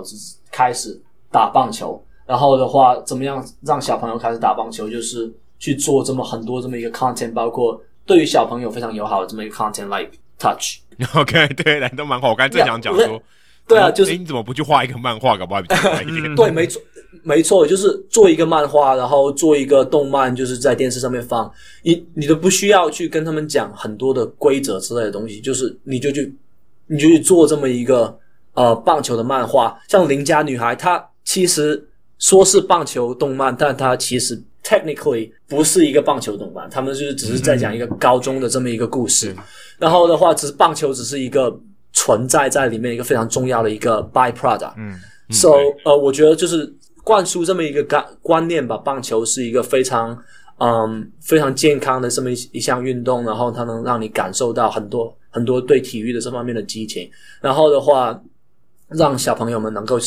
开始参与体育这方面的棒球这方面的运动，然后嗯，还有就是我觉得开始就是大范围的转播，就是棒球这方面的赛事了。嗯嗯嗯嗯。棒，因为棒球这方面的赛事的话，我觉得其实你不需要去懂所有的东西。去开始看棒球，你可以懂一些，嗯，就基本的东西就开始可以去看棒球。然后如果说你感兴趣的话，你会自己去 figure out，嗯，然后的话，或者说我我们呃，我们就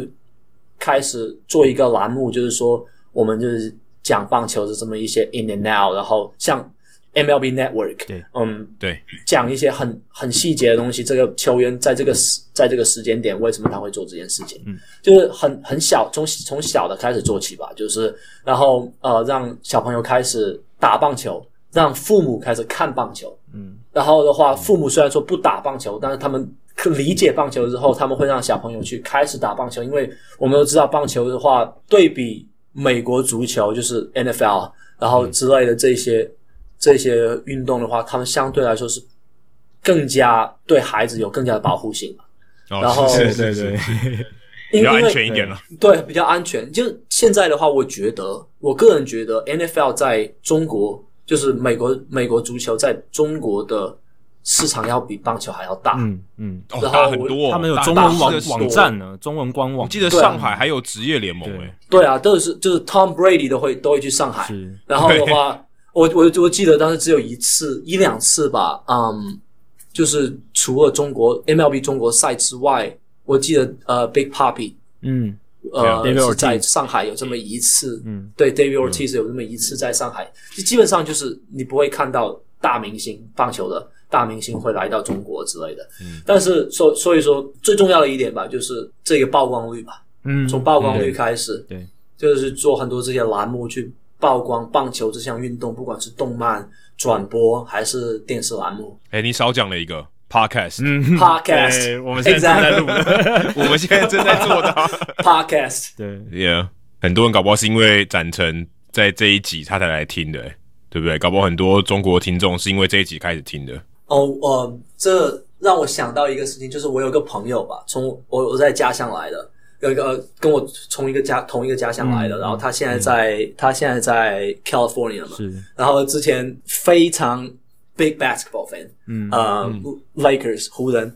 all the way。然后的话有一次就是我毕业之后，然后我去 LA 去就是去找他玩，嗯，然后我们说，哎、欸，我们去看场道奇的球赛吧。然后他也他也不知道是。道奇是什么东西啊？就是他知道有个棒球队，他知道有个棒球队，人都人都到了，对对对对，知道有个棒球队，然后说啊，我我我帮你买票，嗯、我买你的票，然后我们就进去看一场球，然后现在始终道奇迷哦，你 convert 一个篮球迷变成一个棒球迷啊？对，他买的球衣比估计比我的。正常的衣服要多吧？哇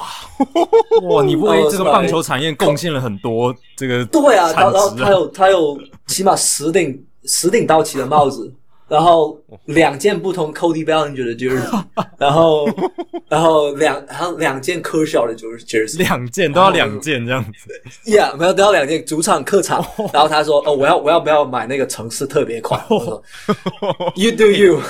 所以所以这样，这听起来你的朋友。其实是很喜欢哦这种周边产品的，对对，买这些帽子，买这些球衣，这是他很喜欢的一个算收藏吗？可是他自己也会穿嘛，对，对不对？对对对，哦，所以这一点可能是比较就棒球吸引他的一个部分。对我来说，我觉得吧，我是一个在用英文来说是 baseball purist，嗯嗯，so。纯粹主义者、uh, 就是喜欢棒球本质，嗯，对，本质派、本格派。但是我觉得，如果说一个人因为棒球这么一个 style 去喜欢棒球，嗯、这并不是一个坏事。嗯、我觉得他们只要能够有一个有一个介绍的这么一个介绍点，就是让他们 dive into baseball、嗯、is all the same、嗯。So，呃、uh,，所以说我我也我也觉得我也觉得我非常自豪，能让我我的一个这么一个篮球始终。朋友，然后变到一个棒球死忠的这么一个朋友。诶，因为像那个，就我知道，在 MLB 中国，他们就有一个策略，嗯、就是把这个大联盟，不管是球帽或是球衣，把它变成一种 style，就是他用一种服对，一种时尚的这种方式去推广给呃，可能就不是球迷的人。所以，对这一点，我相信是有他的道理的，但是这些东西他其实是会喜欢的。是有道理，我觉得吧，呃，在这个方面的话，其实时尚是一个第一步。这样怎么样你？你你能把这些穿着棒球球服、球帽的人带进球场，让他们能够 relate to，嗯，比如说你穿着道奇的球衣，我怎么样能够把你带到一个道奇的这么一个呃比赛，去看那个比赛，球场上面的球员穿着和你一样的衣服，然后这样你就开始可能建立一个这么一个关联，这么一个联系，就是 connection。呃，然后我我觉得时尚是第一步，然后带把时尚带进球场，然后那个是一个非常大的一个第二步吧。我觉得，嗯，之前之前道奇道奇跟呃教士有一场那个呃中国赛，但是好像那个只是就一场，当时是在北京奥运之前，嗯、他们在。北京打过一场，然后之后就打过一次，五棵松打过一次，然后基本上就没有没有再没有再打过了。我觉得，如果说他们能够把这个中国赛带回中国，然后的话，是因为因为在中国很多人都戴着洋基的帽子，很多人都戴着道奇的帽子，就是这两顶，就是这两顶。台湾也是，台湾也是，对，就是这两顶。然后如果说我们能能够能够把洋基打道奇带到。北京带到上海，嗯，我觉得，我觉得，然后做很大一个推广嘛，我们大大荧幕啊，或者是大看板上面就是很大的 L A and N Y 的两个那个大标志，大家说哦，我有一件这么样的衣服，我有顶这么样的一个帽子，这个到底是什么东西？终于认识了哦，终终于知道这个这个 N Y 跟 L A 到底代表是什么？对对对，exactly，不是只是指纽约跟到洛杉矶而已。Yeah，说说不定他们能能打一次那个。亚洲赛啊，嗯、你想、哦、就巡回的巡回对巡回，我们打、哦、打四场，打四场在韩国、日本、中国、台湾都打。对啊，哦，这样就好多，这样我平衡多了，平衡多，平衡多了。如果大联盟真的要做推广的话，要用力来做这样子的巡回的做法，可能是效果可能最快的哈。对，对，因为之前他们不是在那个伦敦打，对，伦敦，对啊，伦敦赛，我觉得伦敦近多了，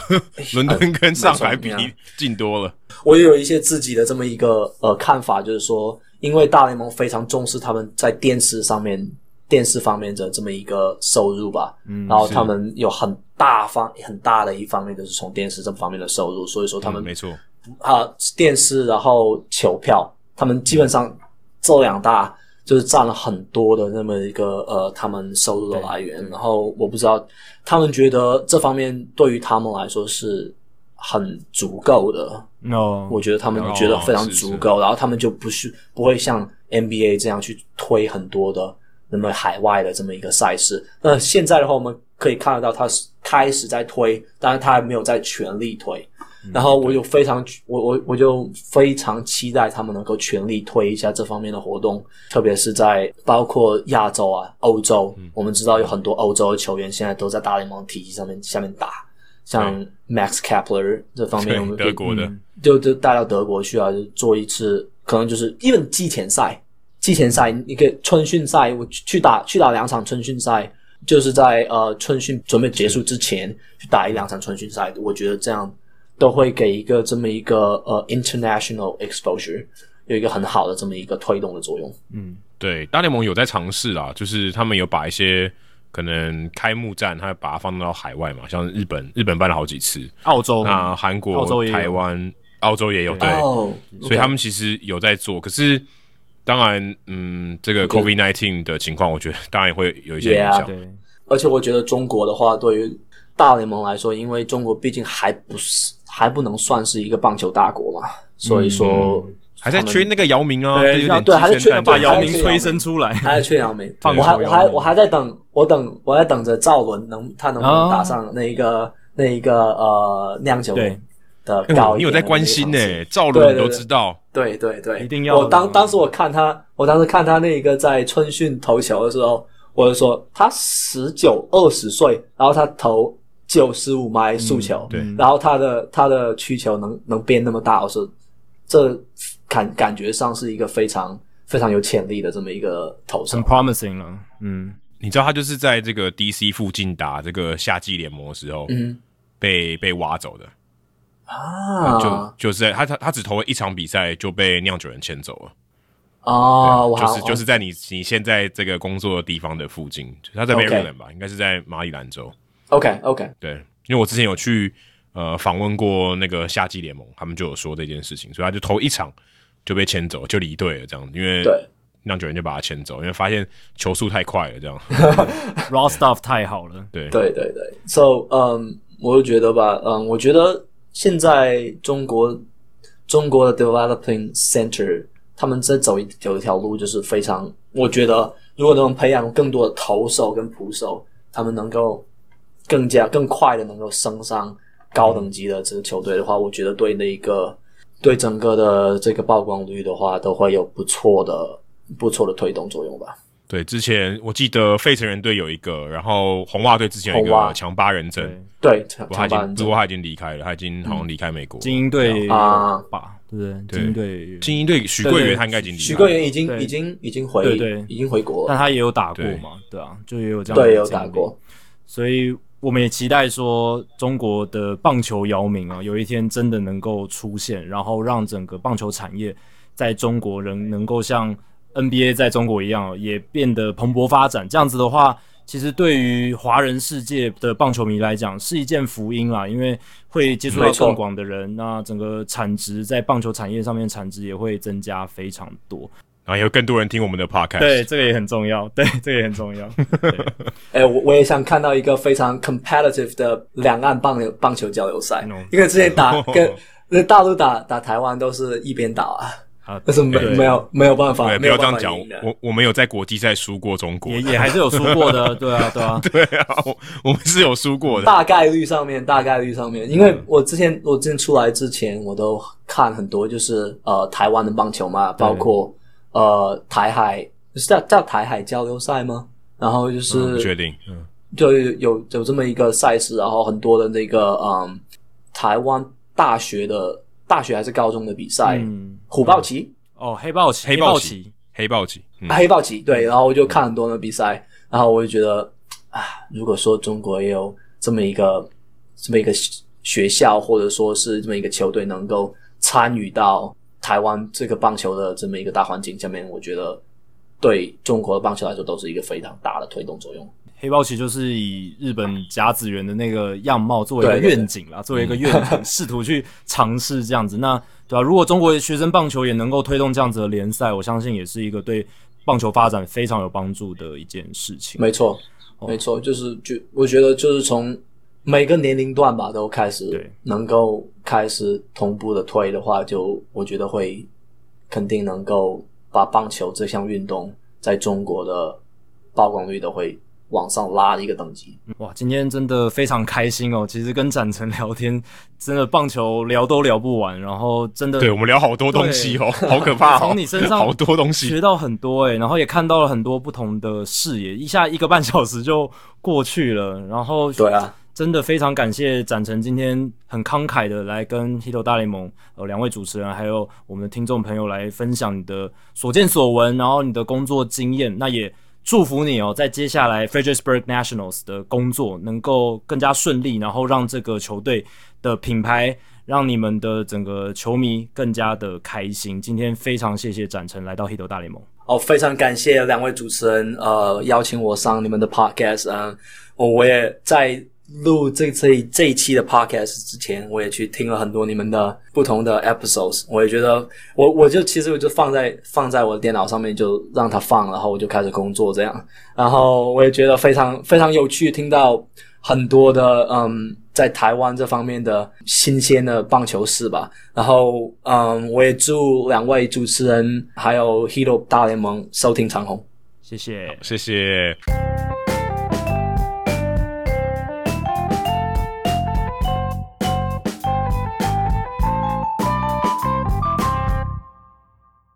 好，接下来要解答本周的冷知识时间哦。刚才问到就是史上有几张破亿美金的投手延长合约 extension 这样子。那刚才 Adam 你是猜六张，对，你有六九十二跟十五，对，这四个选项六九十二十五这个选项。然后 Adam 你是猜六张，嗯，因为我觉得不是六就是十五，因为嗯中间没意思哦。你是从这个出题心理学来做一个判断，对啊，因为这个说真的这个。如果你用瞎猜，完全没有任何，就真的是瞎猜啊！这数字没有很难判断啊，除非你一直有在追这些合约，然后那这个就那这个是真的知道答案的，这个已经不是推论了，可能就是可能有点怪怪的，你会一直去记这些东西，或者你刚好有看到这个这个或者有看到这个东西，嗯、但真的很难啦。但答案其实是十二张，就是你猜的一倍这样子，所以我的这个推论完全不对，对，这个是呃错误的。那这十二张里面也包含我刚刚提到，就是这个 Jose Berrios 这一张哦，总共有哪十二张？史上第一张，史上第一张是二零零八年二月二号的 Yohan Santana。哦，二二零，那他已经投出五万打比赛了吗？没有，五万打比赛是二零一二年。哦，那还没，哦，那那那也很厉害诶。是那时候是双双城双城给他的，双城在大都会投的嘛，对不对？呃，他是已已经到大都会，大都会给他的。哦，对，他是在大都会签的这张，所以五万打是在双城。呃，无安打是在大都会，大都会，但是在二零一二年吧，我记得就是他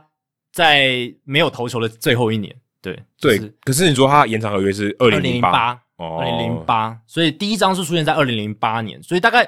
跟跟你刚刚还有分析其实蛮准确。你刚刚说近十年嘛，其实大概十五年左右，十五年，就至少两千年，绝对是两千年以后。对，所以其实投手的这个延长合约要签到这个破亿美金，是真的最近十五年才发生的事情。那后面接下来就是二零一一年的 CC Sabathia，洋基队那时候跟他签的。哦，五年一亿两千两百万美金。那刚刚桑塔纳是六年一亿三千七百五十万美金，哦，也不少诶，也不少。那萨巴提亚是五年一亿两千两百万美金，那就是二零零九年他加入洋基之后嘛，然后马上拿了一座总冠军，然后变成王牌投手。嗯、然后萨巴提亚就二零一一年的休赛季，洋基就觉得认可他的表现，嗯、就给他一张延长约，给他一张算养老合约，欸、一路一路到退休。对，真的，其实这这一张真的对他来讲签的很好，嗯、因为后来其实他。后面有几年就是受伤，对，受伤的关系，对，对，衰退蛮严重的。再他接下来就是二零一二年四月二号的 Matt Cain，五年一亿一千两百五十万美金跟巨人队也合理，因为他的情况跟 Kershaw 啦、Strasburg 啦、Hamels 有点像，都是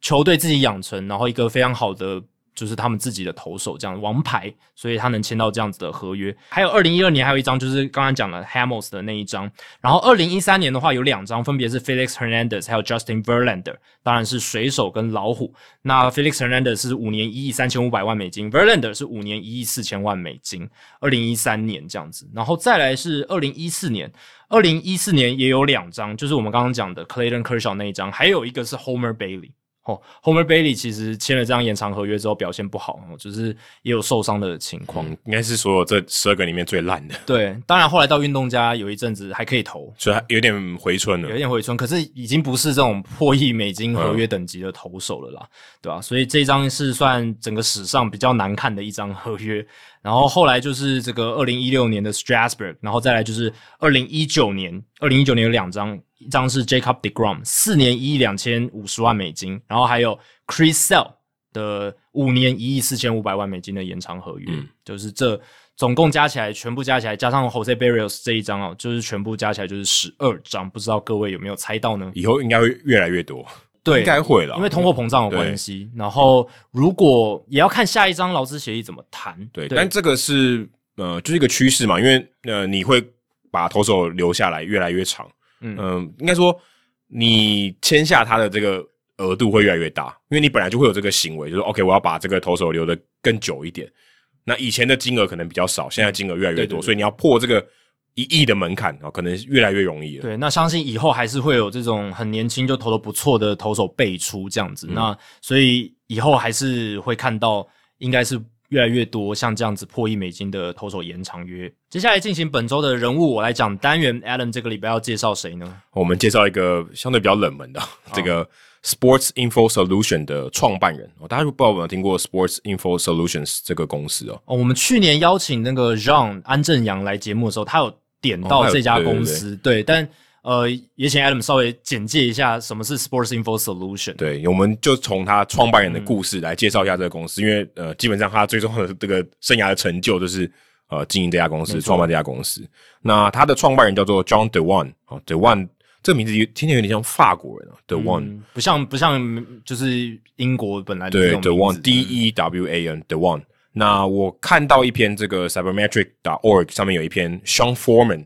帮他写的文章，就美国棒球研究学会的文章。嗯，Sean Foreman 就是 Baseball Reference 的创办人，等于哦两个创办人惺惺相惜啊，帮他写了一篇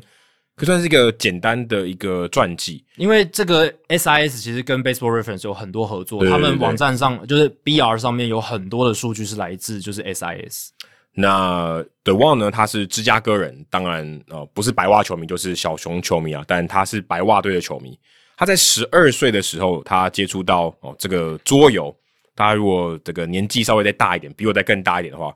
可能会听过 Straight-O-Matic 这个。我记得我们之前有聊过，有棒球桌游。嗯、我们之前聊那个 Fantasy 的起源的时候有聊过，对，有有有有。然后他就那时候开始玩，他就是一种可以说一种卡牌游戏，就桌游，但有点像是。现在的 Fantasy Baseball 只是它不是连线，它不是跟这个现实有就是联动的关系。它的确还是一个现实的游戏，嗯，因为那些里面的球员是真的，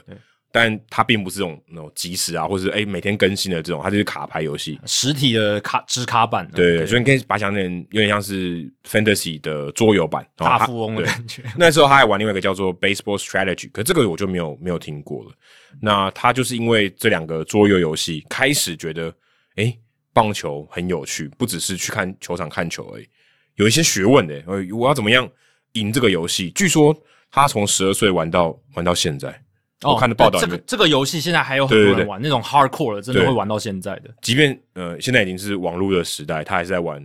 这种纸本的桌游。对，哦，他到现在还在玩。对，我应该现在六六六十几岁了。对。还在玩，我觉得也是蛮神奇的。就我很喜欢的一个棒球作家叫 Joe Sheehan，他也是，他也常常在文章里面写说，他小时候玩这个 Strat-O-Matic，他玩的非常的投入，然后也是让他为什么会投入这种棒球进阶数据的研究的一个主因。而且后来他跟他朋友创立了 Baseball Prospectus 棒球指南，所以哦，你看这个游戏培养出 SIS 的创办人，还有。Baseball Prospectus 的创办人可能应该还不止哦。诶、欸，他们这两个应该不止的，这两个人绝对不止，啊，一定影响超多人。但至少这两个人，这两家公司已经是现在业界的标杆呢，很可怕，很可怕，而且培养出无数的这种总管人才，什么球探，就是各式各样的数据分析的人才，都从他们这边出来的。所以你看，游戏设计是很伟大的，非常伟大，非常伟大。你你不知道你会影响多少人呢？很可怕，啊、很可怕哎、欸！你不要以为你只是在设计一款游戏娱乐大众，就是给大家就打打发时间这样子，是有教育跟这种启蒙的意义，很很可怕。我我我我在我在看到这个时候，他他讲到这一段，我想说哇，这也太厉害了吧！嗯、而且因为他后来做的事情都跟棒球很有关系，所以这个影响真的非常深远。那他当时呃白袜队他最喜欢的球员是 Floyd Robinson 跟 Guillen，Ozzie Guillen 应该大家都知道。后来白袜的冠军教头。对，嗯、那他在开始玩这个游戏的时候，他就有了解到说。当时没有 OPS 这个数据，就是长打率加上垒率。可他发现长打率加上垒率来评估一个球员，比打击率更有效果。嗯，他当时就有这个概念。他后来才发现，诶，原来我小时候玩这个卡牌游戏就已经有一些进阶数据的概念。虽然 OBS 并不能算进阶数据，但是。可以说，当时的数据更进阶的一些概念，已经比那个时候的传统数据，什么打点、打击率、安打，已经好太多，对对。对，更加的精准很多。可以说更进阶，但是并不是我们现在所谓的进阶数据，应该这样讲。因为那是 OPS 还没有所谓标准化的概念，它，但是这个数字至少它能说的故事是比较多，更多一点，也比就是这种打击率可能太偏颇某一个部分的这种数据的情况，它已经是涵盖到的范围比较广，对，比较广一点，或者更能有效的评估这个球员。那他大学的时候都念的是数学跟电脑科学，那时候才一九八零年代，他就已经在念电脑了，很先驱哦，走得很前面，对，走得很前面。那时候那时候可能要一台电脑，家里是不可能有电脑的，对啊，就找到那个以前是要拿那个卡片去当这个算是运算的这个方式的，嗯、并不是现在大家想象。你你现在很多听众如果是二十岁左右的，你应该没办法想象以前的电脑是是怎么样子，可能就连我都有点难。对啊。以前美国八零年代也许还能接触到这种个人电脑，但在台湾那个时候更更根本就完全没有了。所以他当时在高中的时候，他其实想要做的是白袜队的那种统计分析师，是玩数字的，并不是说他一定要用电脑哦，就是像我们现在这种电脑分析，并不是。那可是他也没有什么机会，因为球界的这个工作职缺很少嘛，嗯，所以他大学之后其实一开始出来是做保险、做精算师的。做保险业，他从我看到他的这个自我介绍里面，他念这个精算师要考到这个证照，花了六年的时间，要考十次考试，才办法拿到这个证照。所以这是一个就是非常难的一个工作，因为精算师算是蛮多薪的，就蛮高薪的一个职业。那我们的好朋友滚阳最近也转战保险业，嗯，也 shout out 一下这样。那后来他在这个精算师的这个同事里面，也有一个人他知道说，哎、欸，你很喜欢棒球哦。我最近看到一本 Bill James 出的书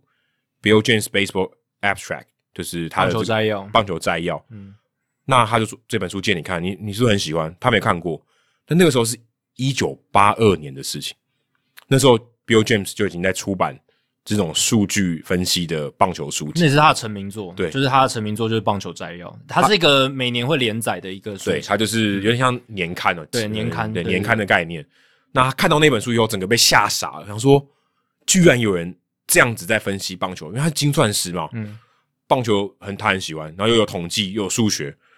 哇，完全是 perfect match。他他就觉得，哦，这个 Bill James 是神，怎么有人知道？我喜欢什么，而且把这两个东西结合在一起。嗯，后来他隔一年，他去书店想说：“哎、欸，我要去买这本书。”他发现书店进超多书哦，Bill James 这个书，因为每一年出一本嘛。嗯，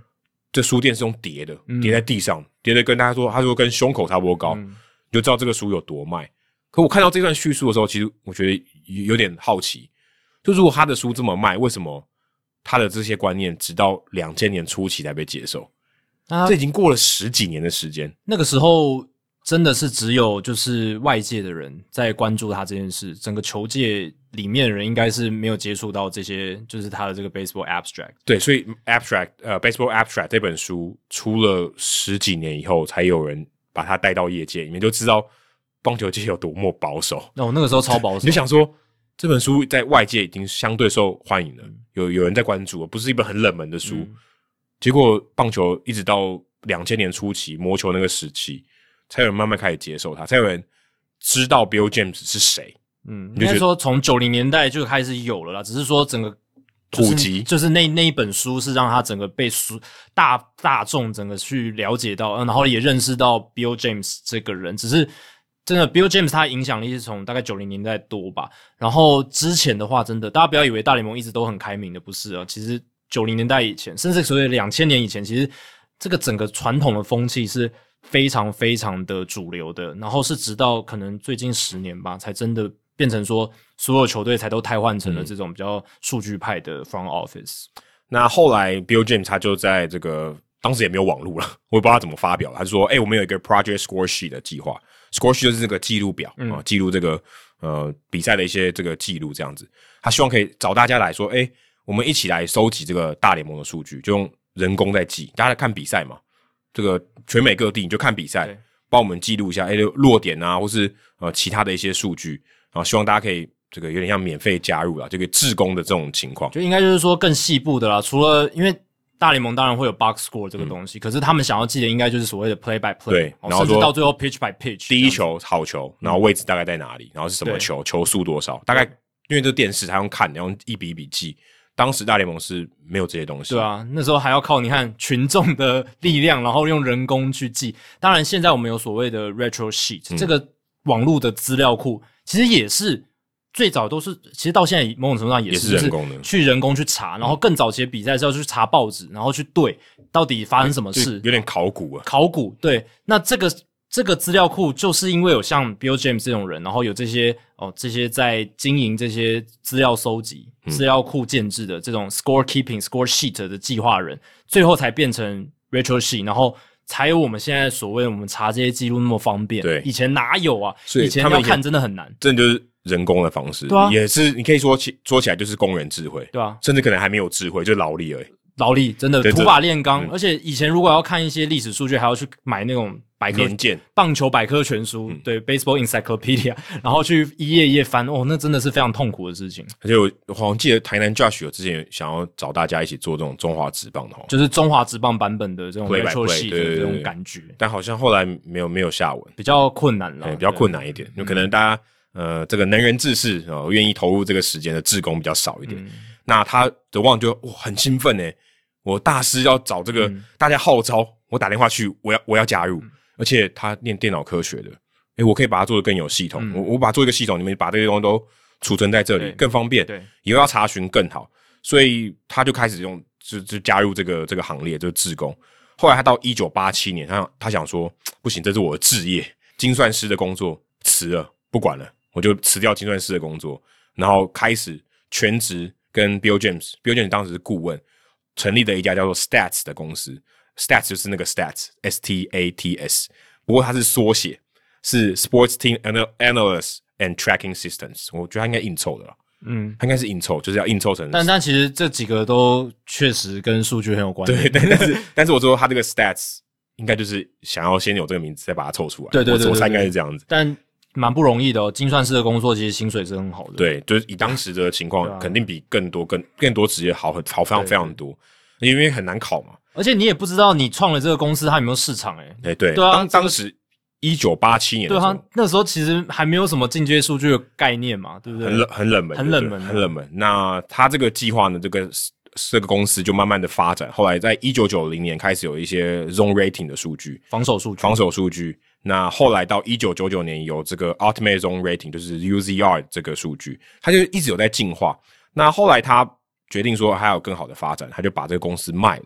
两千年的时候就卖给了 Fox Sports，我代表说其实有些主流的公司他们需要这些数据的内容，嗯，把它把它买下来，所以他就诶、欸、等于脱手了。嗯，在十三年的时间，他就把他的公司给脱手了。后来 Fox Sports 又把这个 Stats 卖给了其他的公司，然后现在。他跟另外一家叫做 Perform Content 的公司合并，所以你现在在网络上查 Stats 的公司，它已经变成 Stats Perform 这家公司了，嗯、所以已经不是当时的这个情况了。但他们在他们的推特上面还是会发一些数据相关的这个推文，然后有时候我也会去看他们的推的东西，其实也是还不错了。对，他们也算还有在继续经营了。嗯，那他后来把这个 Stats 卖掉以后，他就跟 Bill James 还有一个叫做 Steve Moyer 的这个伙伴呢。成立了 Baseball Info Solutions 这家公司，在宾州。那他们呃原本二零零二年成立的时候叫做 Baseball Info Solutions，后来二零一六年因为他们的这个版图扩大了啊、呃，不再局限于 Baseball，变成 Sports Info Solution。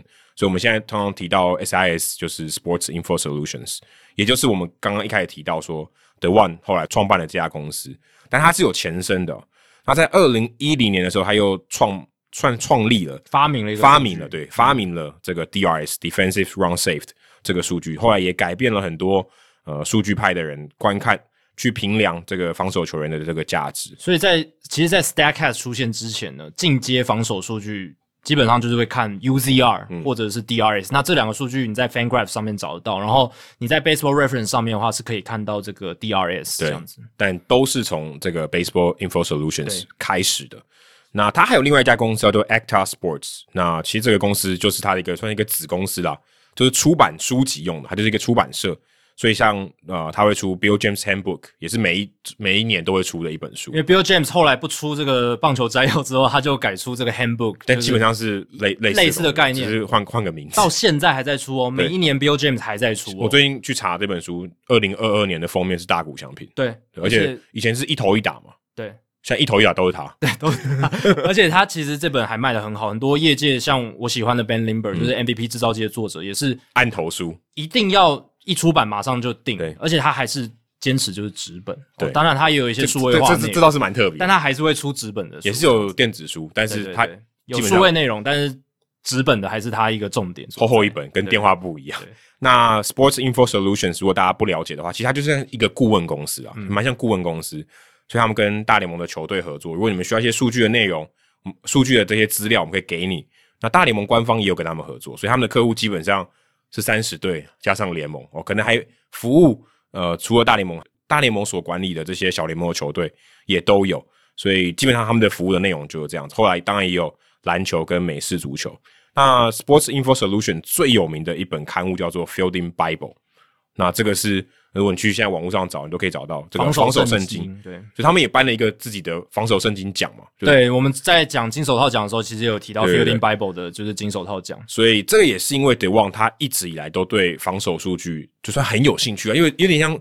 情有独钟。就是他们 Sports Info Solution 从这个 Zone Rating UZR 到 DRS，你看他们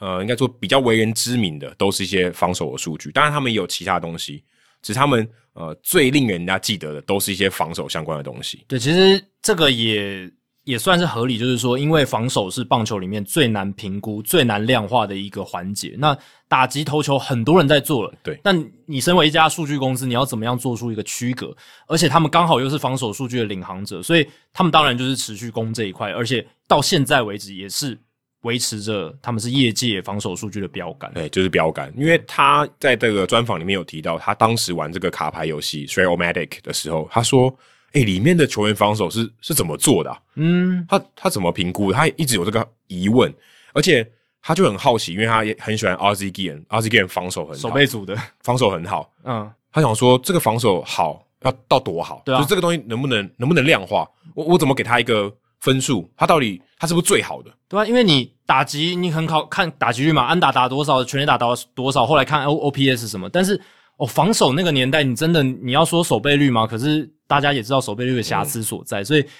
他如果真的要喜欢一个球员的防守，很难用一个客观的数据去说服人家。我要怎么跟人家辩论？对啊，RZ Guillen 防守很好，RZ Guillen 对不对？跟某一个另一个很好的游击手，他的防防守哪一个人比较好？真真的面红耳赤，争不出来。Omar Vizquel 比对哪一个比较好？真的面红耳赤，然后你只能丢出哦，他失误率比较高什么的。但是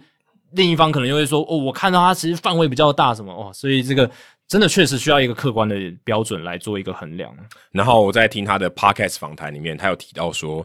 他当时在推销哦这个 Sports Info Solutions 到各个球队去推销的时候，刚好二零零五年春训，也就是白话队夺冠的那一年哦。RZ Guillen 当总教练的那一年，那一年，然后他春训的时候就去白袜队推销他们的这个方案啊，顾问方案。所以你们要不要来这个买我们的方案，或跟我们我们这个 pitch 一下这样子？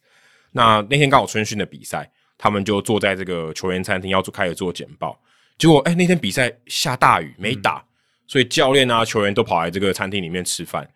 然后刚好 RZ Guillen 就坐在旁边，然后刚好偷听到他跟这个白袜队高层在聊这个防守的数据。他给他说：“哎、欸，你看我的方案。”就 RZ Guillen 就说：“哎、欸，拿来我看。”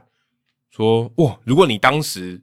我在打球的时候。”你用这些东西来评估我，那我一定是史上最强的防守球员。我的身价绝对水涨船高了。对，而且说，而且他据说他说话不是这么文雅，就是中间我刚才讲那段话有一大堆脏话，这样，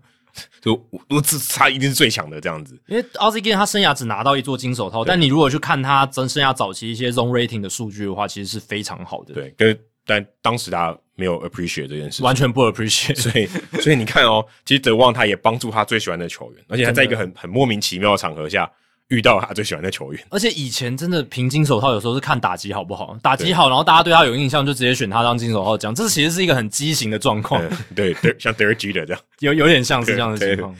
那还有利润像 Framing，我们大家这样讲投好球的这个能力，其实也是从 Sports Info Solutions，他在二零一五年这个 MIT 就是呃麻省理工学院的一个论坛分运动分析的论坛里面。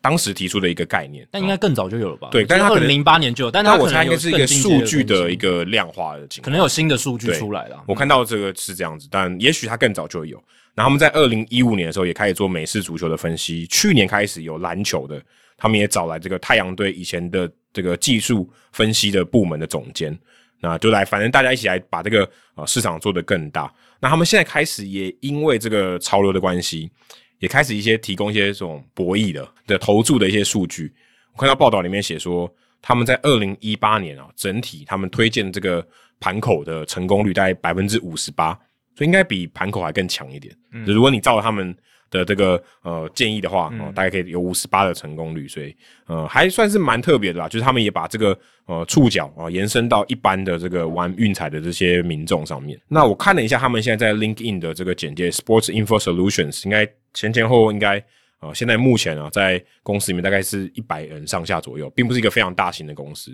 但是你也可以想象，他们这样的一个公司就可以服务这么多的球队啊，服务大联盟的官方，甚至。可能服务美国以外的地区都有可能。那如果大家对于 Sports Info Solutions 的这个呃，或者 The One 他们做的事情有兴趣的话，他们有一个同名的 Podcast，你去找 Sports Info Solutions 就可以哦、呃、听到其中一名分析师叫 Mark Simon 他所主持的。那这些我今天分享的内容，有一些也是我听他的访谈的内容啊、呃、整理出来的，所以也给大家参考一下啊、如果你对于呃数据分析有兴趣的话，你也可以去听听看这些内容，这样子。嗯，补充一下啦，Framing 的数据应该是从那个 Pitch Effects 出来之后，大概二零零八年就有，但那时候应该是 Baseball Prospectus 有先先有这个数据。哦，OK。但是后来可能 SIS 它有进行优化，所以它可能在二零一五年发表的时候，可能是一个新式的、更精准的对，或者对，可能是一个数据这样子。对对对。好，接下来数据单元哦，最近刚好这个礼拜吧，就是很多很多奖项都开始公布，个人奖项周公布的时间啦，就是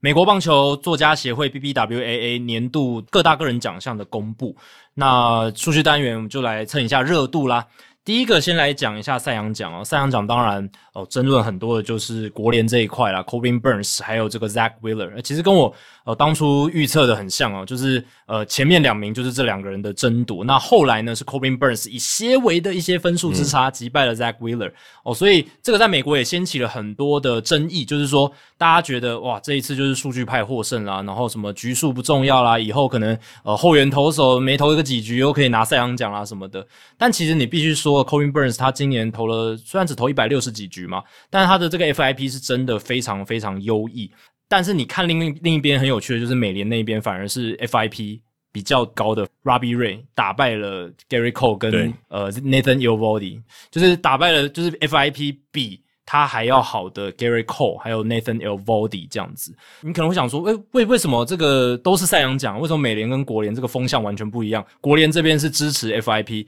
然后。在美美联这边是支持这个 ERA，然后 FIP 高的反而赢了。但其实要跟大家讲，其实两个奖的投票人都不一样。嗯，哦，每一个奖它其实都有不同的投票人，这样子，这也是跟他稍微就是科普一下，就是这个投票机、嗯、投票的记者是不一样的。对，他每一个奖哦都会有各个 chapter，就是他们棒球作家协会的每一个分会会选两个人出来，总共三十个人这样子。对，所以呃还蛮有趣的这个现象。那 Corbin Burnes 呢，今天要分享的就是。他是酿酒人队史第三位拿下赛扬奖的投手，其实还蛮少的哦。那前面一位呢，是在一九八二年的 Pete Vuckovich 哦，这个名字有点难念，Pete Vuckovich。那他当时呢是在一九八二年拿下了这个赛扬奖，然后十八胜六败，防率三点三四。不过他的 FIP 其实是四点零三，而且他很有趣的是。两百二十三又三分之二局，一百零五次三振，一百零二个保送，他的三振保送比几乎是一比一，竟然还可以拿下赛扬奖。这个在现在的职棒，现在美国职棒应该是不太可能发生了。那他拿下这个赛扬奖原因，应该就是他那个十八场的胜投了，对吧？所以这个是前一位酿酒人拿下赛扬奖的投手，已经是非常久以前了，嗯、快将近四十年前，对，将近四十年前。然后其实，但是其实，在 Vuckovich 之前，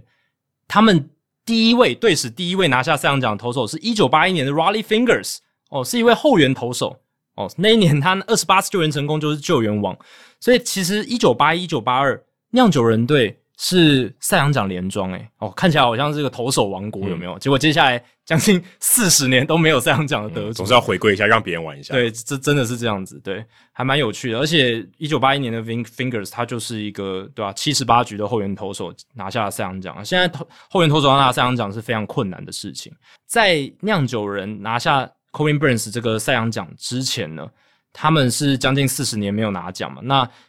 他们现在拿奖了，所以现在这个赛扬奖荒最久的球队哦，就变成是精英队和游击兵队。游击兵队是一九六一年创队到现在从来没有拿过赛扬奖，对，天呐，对吧？就是六十年了嘛，就没有拿过赛扬奖。这这有点有点惨诶，这比没有完打的教师队还惨，很可怜呐。而且他们以前有 Nolan Ryan，对不对？但是其实好像名头真的很少，我只我只叫得出 Nolan Ryan，游击兵队史的强投。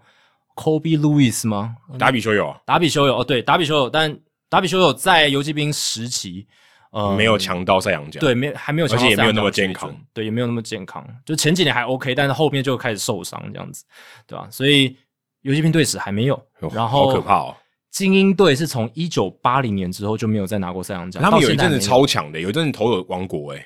但都没有拿到赛扬奖。但是七零年代那时候嘛，六零七零年代，然后八零一九八零年是 Steve Stone 拿下赛扬奖之后就再也没有。然后九零年代有 Mike，其实他们有一一九八零年左右有四个人拿到二十胜了。那个应该是七零年代，七零年代，七零年代的时候，对，就是 Mike Mike Cuellar 啊那些，就 Jim Palmer 那些对，Jim Palmer 的时候，对。所以其实精英队现在也要找到一个新的赛扬奖得主也是非常困难啦，对，非常非常困难。那 Robbie Ray。则是拿下了蓝鸟队史的第五座赛扬奖哦，前面分别是一九九六年的 Pat Haggen，然后一九九六年的 Roger Clemens，九八年的 Roger Clemens，Roger Clemens 连庄，然后二零零三年的 Roy Holiday，再来就是 Robbie Ray，所以也是相隔了哇十七十八年的时间哦，才又迎来了一个赛扬奖的得主。那他这个 Robbie Ray 呢，也成为史上第九位在季末成为自由球员的球员当中能够获得赛扬奖的。这代表什么？是对谈薪非常有利的。对，你接下来要成为自由球员，然后你这一年刚好拿下赛扬奖，这个是再好不过的事情哦。嗯，对，所以对蓝鸟队来讲，大赚特赚，对吧？你拿到一个赛扬奖等级的投手为你效力，而且还不到一千万，太厉害了。这个合约签赚翻了，赚翻了，真的赚烂了。现在要把他留下来也很难，要要付以前的钱，就非常难。你看今年蓝鸟队签了两个很好的 Marcus Semien 跟 Robbie Ray，应该都会走人。对对，都。但蓝鸟队真的神签，对，至少在二零二一年他们。干得好，这真的是干得蛮好的，但没有打进季后赛，很可惜。其实他们，即便你已经干得那么好了，还是没办法打进季后赛。你看得失分差应该要进的，对，但是就没办法，就是命。这球季也是真的要打下去的。每年前三名这个 MVP 的票选有两个是蓝鸟队的，另外一个大谷翔，第一名大谷翔平，Semien 跟 Vladimir Guerrero Jr. 分占第三跟第二名。然后你这个球队没有打进季后赛，哦，也是蛮衰的，真的是蛮衰的。那接下来来看一下这个最佳总教练奖哦。那这个最佳总教练奖是从一九八三年开始颁的啦。那 Kevin Cash 还有 Gabe Kapler 是今年的得主，Cash 是美联，然后 Kapler 是国联。我原本是预测国联 Kapler，所以预测中了。可是 Kevin Cash 我倒是我有提到他，可是我原本以为会是水手队的 Scar Service，但是 Service 没有获奖，而是 Kevin Cash。诶，他连庄诶，他去年跟今年都是最佳总教练。嗯，这个是自从二零零四、二零零五年的 Bobby Cox 勇士队的老教头之后，首位能够连庄最佳总教练奖的总教练，而且也就是史上第二位。这个奖从一九八三年颁到现在哦，就只有这两个人曾经连庄最佳总教练奖哦，所以是一个蛮难得的事情了。那这个奖当然是在这个季后赛前就已经投票完成的一个奖，所以大家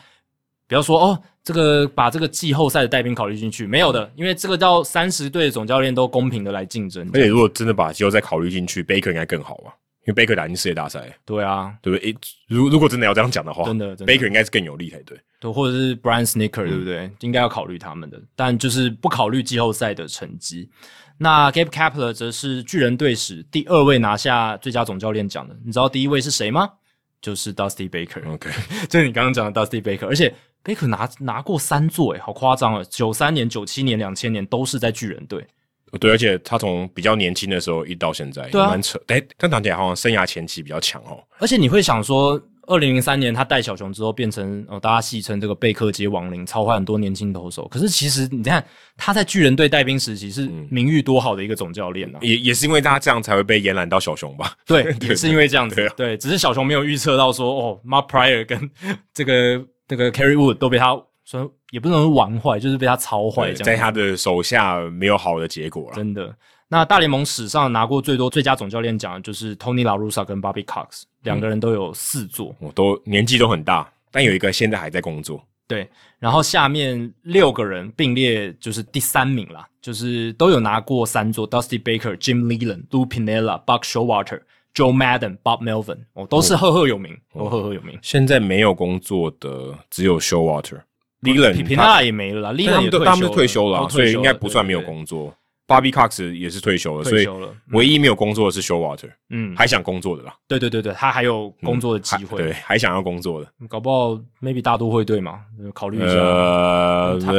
这不知道。大都会队需要一个可以怎么样？大都会现在镇住镇住整个场情况的一个，或者是有洋基协同的。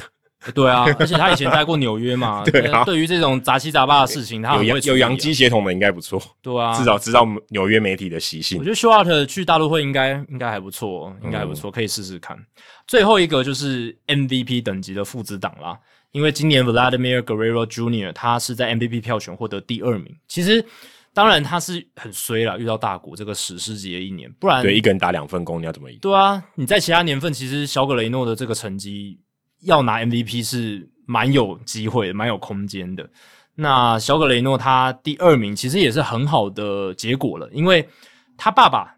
老葛雷诺 （Vladimir Guerrero Senior），他是在二零零四年拿下美联 MVP，那时候他在天使队拿下了这个美联的 MVP，刚好是大谷的天使队。当刚好对，就是整个都串在一起，有没有？都是连在一起。拜托，有三十队，为什么刚好是天使？就刚好是天使队，而且那时候他才刚到天使的第一年，对对啊，就是从博览会队过去。天使队的二十七号是不是特别容易拿 MVP？对啊，后面是 Mike Trout 直接承接下来。对，这个二十七号在天使队史是有很重要的意义，很，很重啊，这个球真的很重。但现在 Trout 扛得很好，对，他的成就是比老葛雷诺出色非常多。